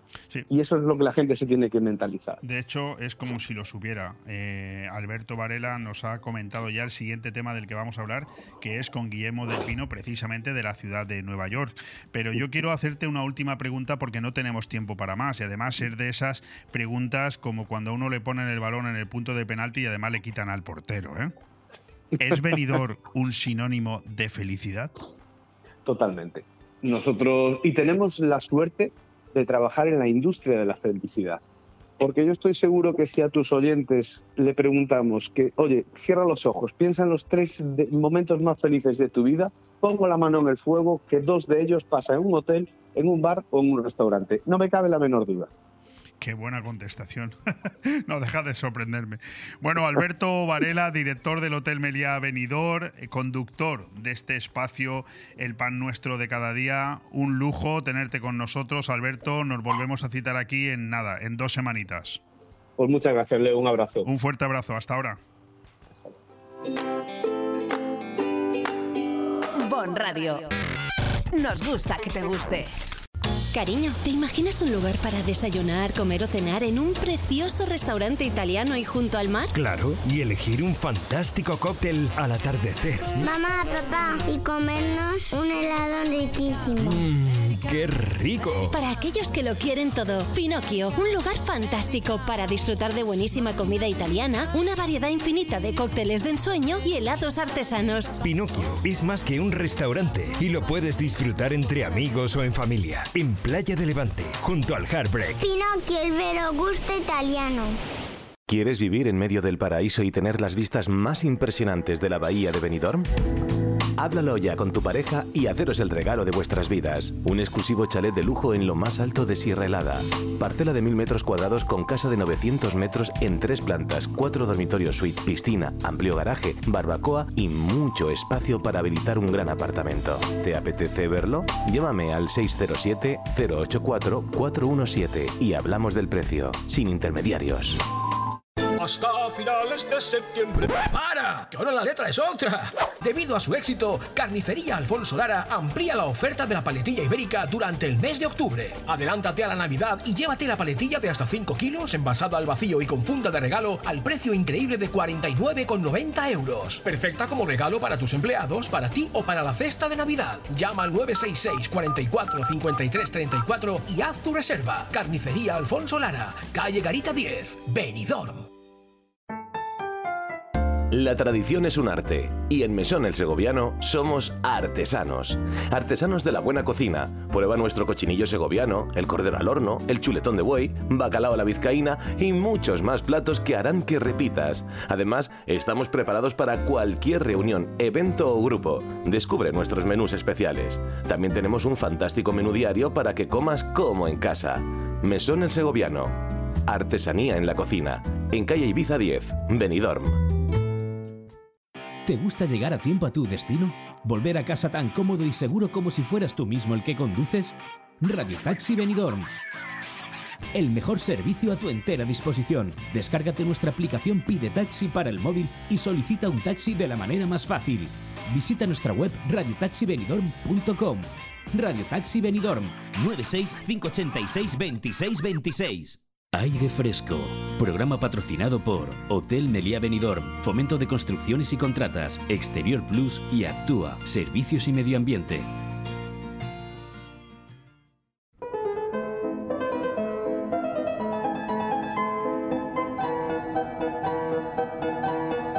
El mundo es un poema con Guillermo del Pino.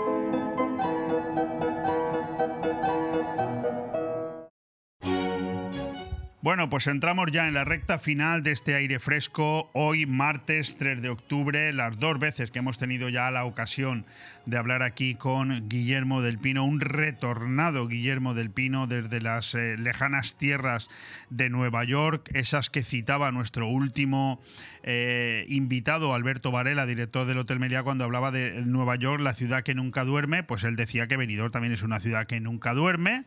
Y mira por dónde ahora vamos a volver a hablar de Nueva York en estos minutos que nos quedan, porque ya está aquí con nosotros Guillermo del Pino y su sección El mundo es un poema. Además, nos amenaza con volver a hablar de Nueva York por tercera vez. Se ve que algo le ha quedado a él eh, dentro. Querido Guillermo, ¿cómo estás? Hola Leopoldo, muy buenos días. Pues efectivamente quedaban unos flecos por hablar y Pero podríamos estar todo el año hablando. podríamos estar hasta que hasta que ya te- aburras tú y me eches, o sea que yo no bueno, tengo ningún problema. déjate los papeles, que eres muy de mirar papeles. A ver, Guillermo, cuéntanos a los oyentes realmente cómo son esos tres meses tuyos en Nueva York.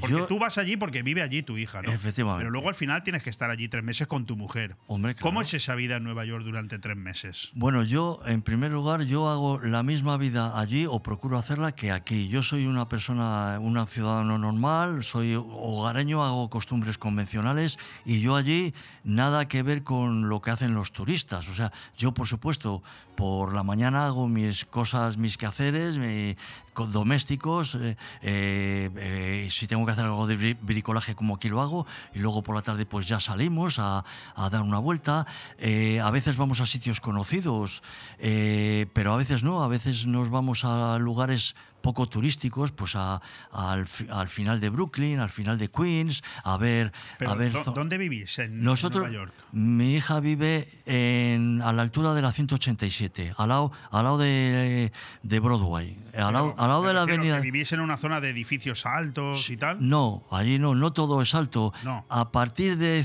de la 59 para el sur empiezan los grandes edificios. A partir de la 59, que es donde acaba Central Park, está la cara sur.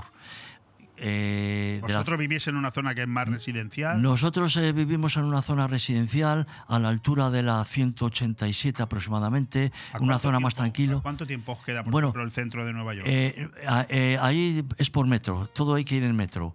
Eh, entonces en metro pues a lo mejor estamos a 20 minutos, mm, hay que hacer varias paradas hasta llegar a- ya a la, a la 59, que empieza el, El jaleo. el jaleo, digamos así. Eh, pero ahí no es, no es muy importante que, te- que vivas muy al norte demasiado, lo importante es que vivas al lado de una estación de metro. Ah. Es más importante eso que no que vivas muy al norte. ¿Por qué? Porque Pues porque, porque como hay que ir y venir en metro, pues lo, sí. En metro en bus. Hay muchísimos buses, pero los buses es para gente mayor y para porque hace muchas paradas y es como un tardas tanto como un bus turístico. Nosotros a veces como no te- como no tenemos prisa, nos cogemos el bus adrede Y es como una porque- excursión turística, ¿no? Exactamente. Nosotros vamos hacia el sur, le cogemos al lado de nuestra casa y vamos hacia el sur, cogemos eh, primero ¿Cuántos años lleváis yendo a Nueva York? pues mm, aproximadamente 15, 16 años. Mi hija lleva 16 años, pues los mismos. Y siempre hacéis lo mismo, es decir, os vais allí un- más o menos unos tres meses. Exactamente. Eh, ha vivido en varios lugares. Prim- Primero vivió al lado de la Universidad de la Columbia, que es donde estuvo cursando estudios. Luego vivió en Harlem unos siete años y allí estuve, vecino de Harlem. Eh, a, a- a mi hija y a la compañera de- del piso la llamaban las señoritas negras. Por, perdón, las señoritas blancas. Iba a decirte, digo, no. pues, Porque allí toda la población es negra, es afroamericana, hablando inglés, y yo ya empezaba ya a castellanizar a algún vecino. ¿Y cómo, le- cómo era vivir en, en Harlem? en Harlem, no, nada, es una zona muy populosa, sobre todo la, la calle 125 es muy populosa, eh, porque está el fa- pues, varias cosas. Está, por ejemplo, el famoso Apolo, el Teatro Apolo, donde las grandes voces americanas, afroamericanas, han pasado por allí todas. Eh, y, Y, y por nada. ejemplo, en estos 15 o 16 años yendo a Nueva York, ¿seguir yendo con el mismo entusiasmo? ¿Vais un poco obligados? ¿No os cansáis? Mm, Los viajes nos cansan por la edad. Vamos con ilusión porque vamos a ver a mi hija y, y vivimos con mi hija. Pero yo ya paso de Nueva York. Es lo que O te- sea, esa es la pregunta. De hecho, es decir, si tú, por ejemplo, si tu hija no viviera en Nueva York, tú ya no volvías a Nueva York. No, porque me gustan las ciudades pequeñas, lo he dicho muchas veces. Me gusta mi ciudad, Valladolid, me gusta Benidorm, mm, la parte eh, no tan pues, cosmopolita y turística, pero me gustan las ciudades pequeñas. Eh, entonces, mm, las ciudades en general de España me gustan más, más ordenadas, más limpias. ¿A qué se parece más Nueva York? ¿A Valladolid o a Benidorm? más a Benidorm por, por la parte cosmopolita, por la parte inter- interracial, eh, intercultural. Eh, Cuando decía el director del Hotel Meriá que Nueva York es una ciudad que nunca duerme, ya lo sabemos. No, no, por supuesto. Pero decía que Benidorm también es una, una ciudad que nunca duerme. También. En- tú, eh, tú eres una de las personas que puede hacer una comparación Sí. entre Benidorm y, y Nueva York. Sí. ¿En qué se parecen y en qué se diferencian? Pues se parecen en la diversidad de los de las culturas. Aquí, aunque no hay americanos, pero por lo menos la diversidad de nacionalidades sí que hay. Entonces en eso se parecen. Se parecen en que, por ejemplo, mm, hay también diferentes religiones, hay iglesias de diferentes religiones, en eso se parece. Y luego, pues en la construcción... ¿Y en qué se eh, diferencian?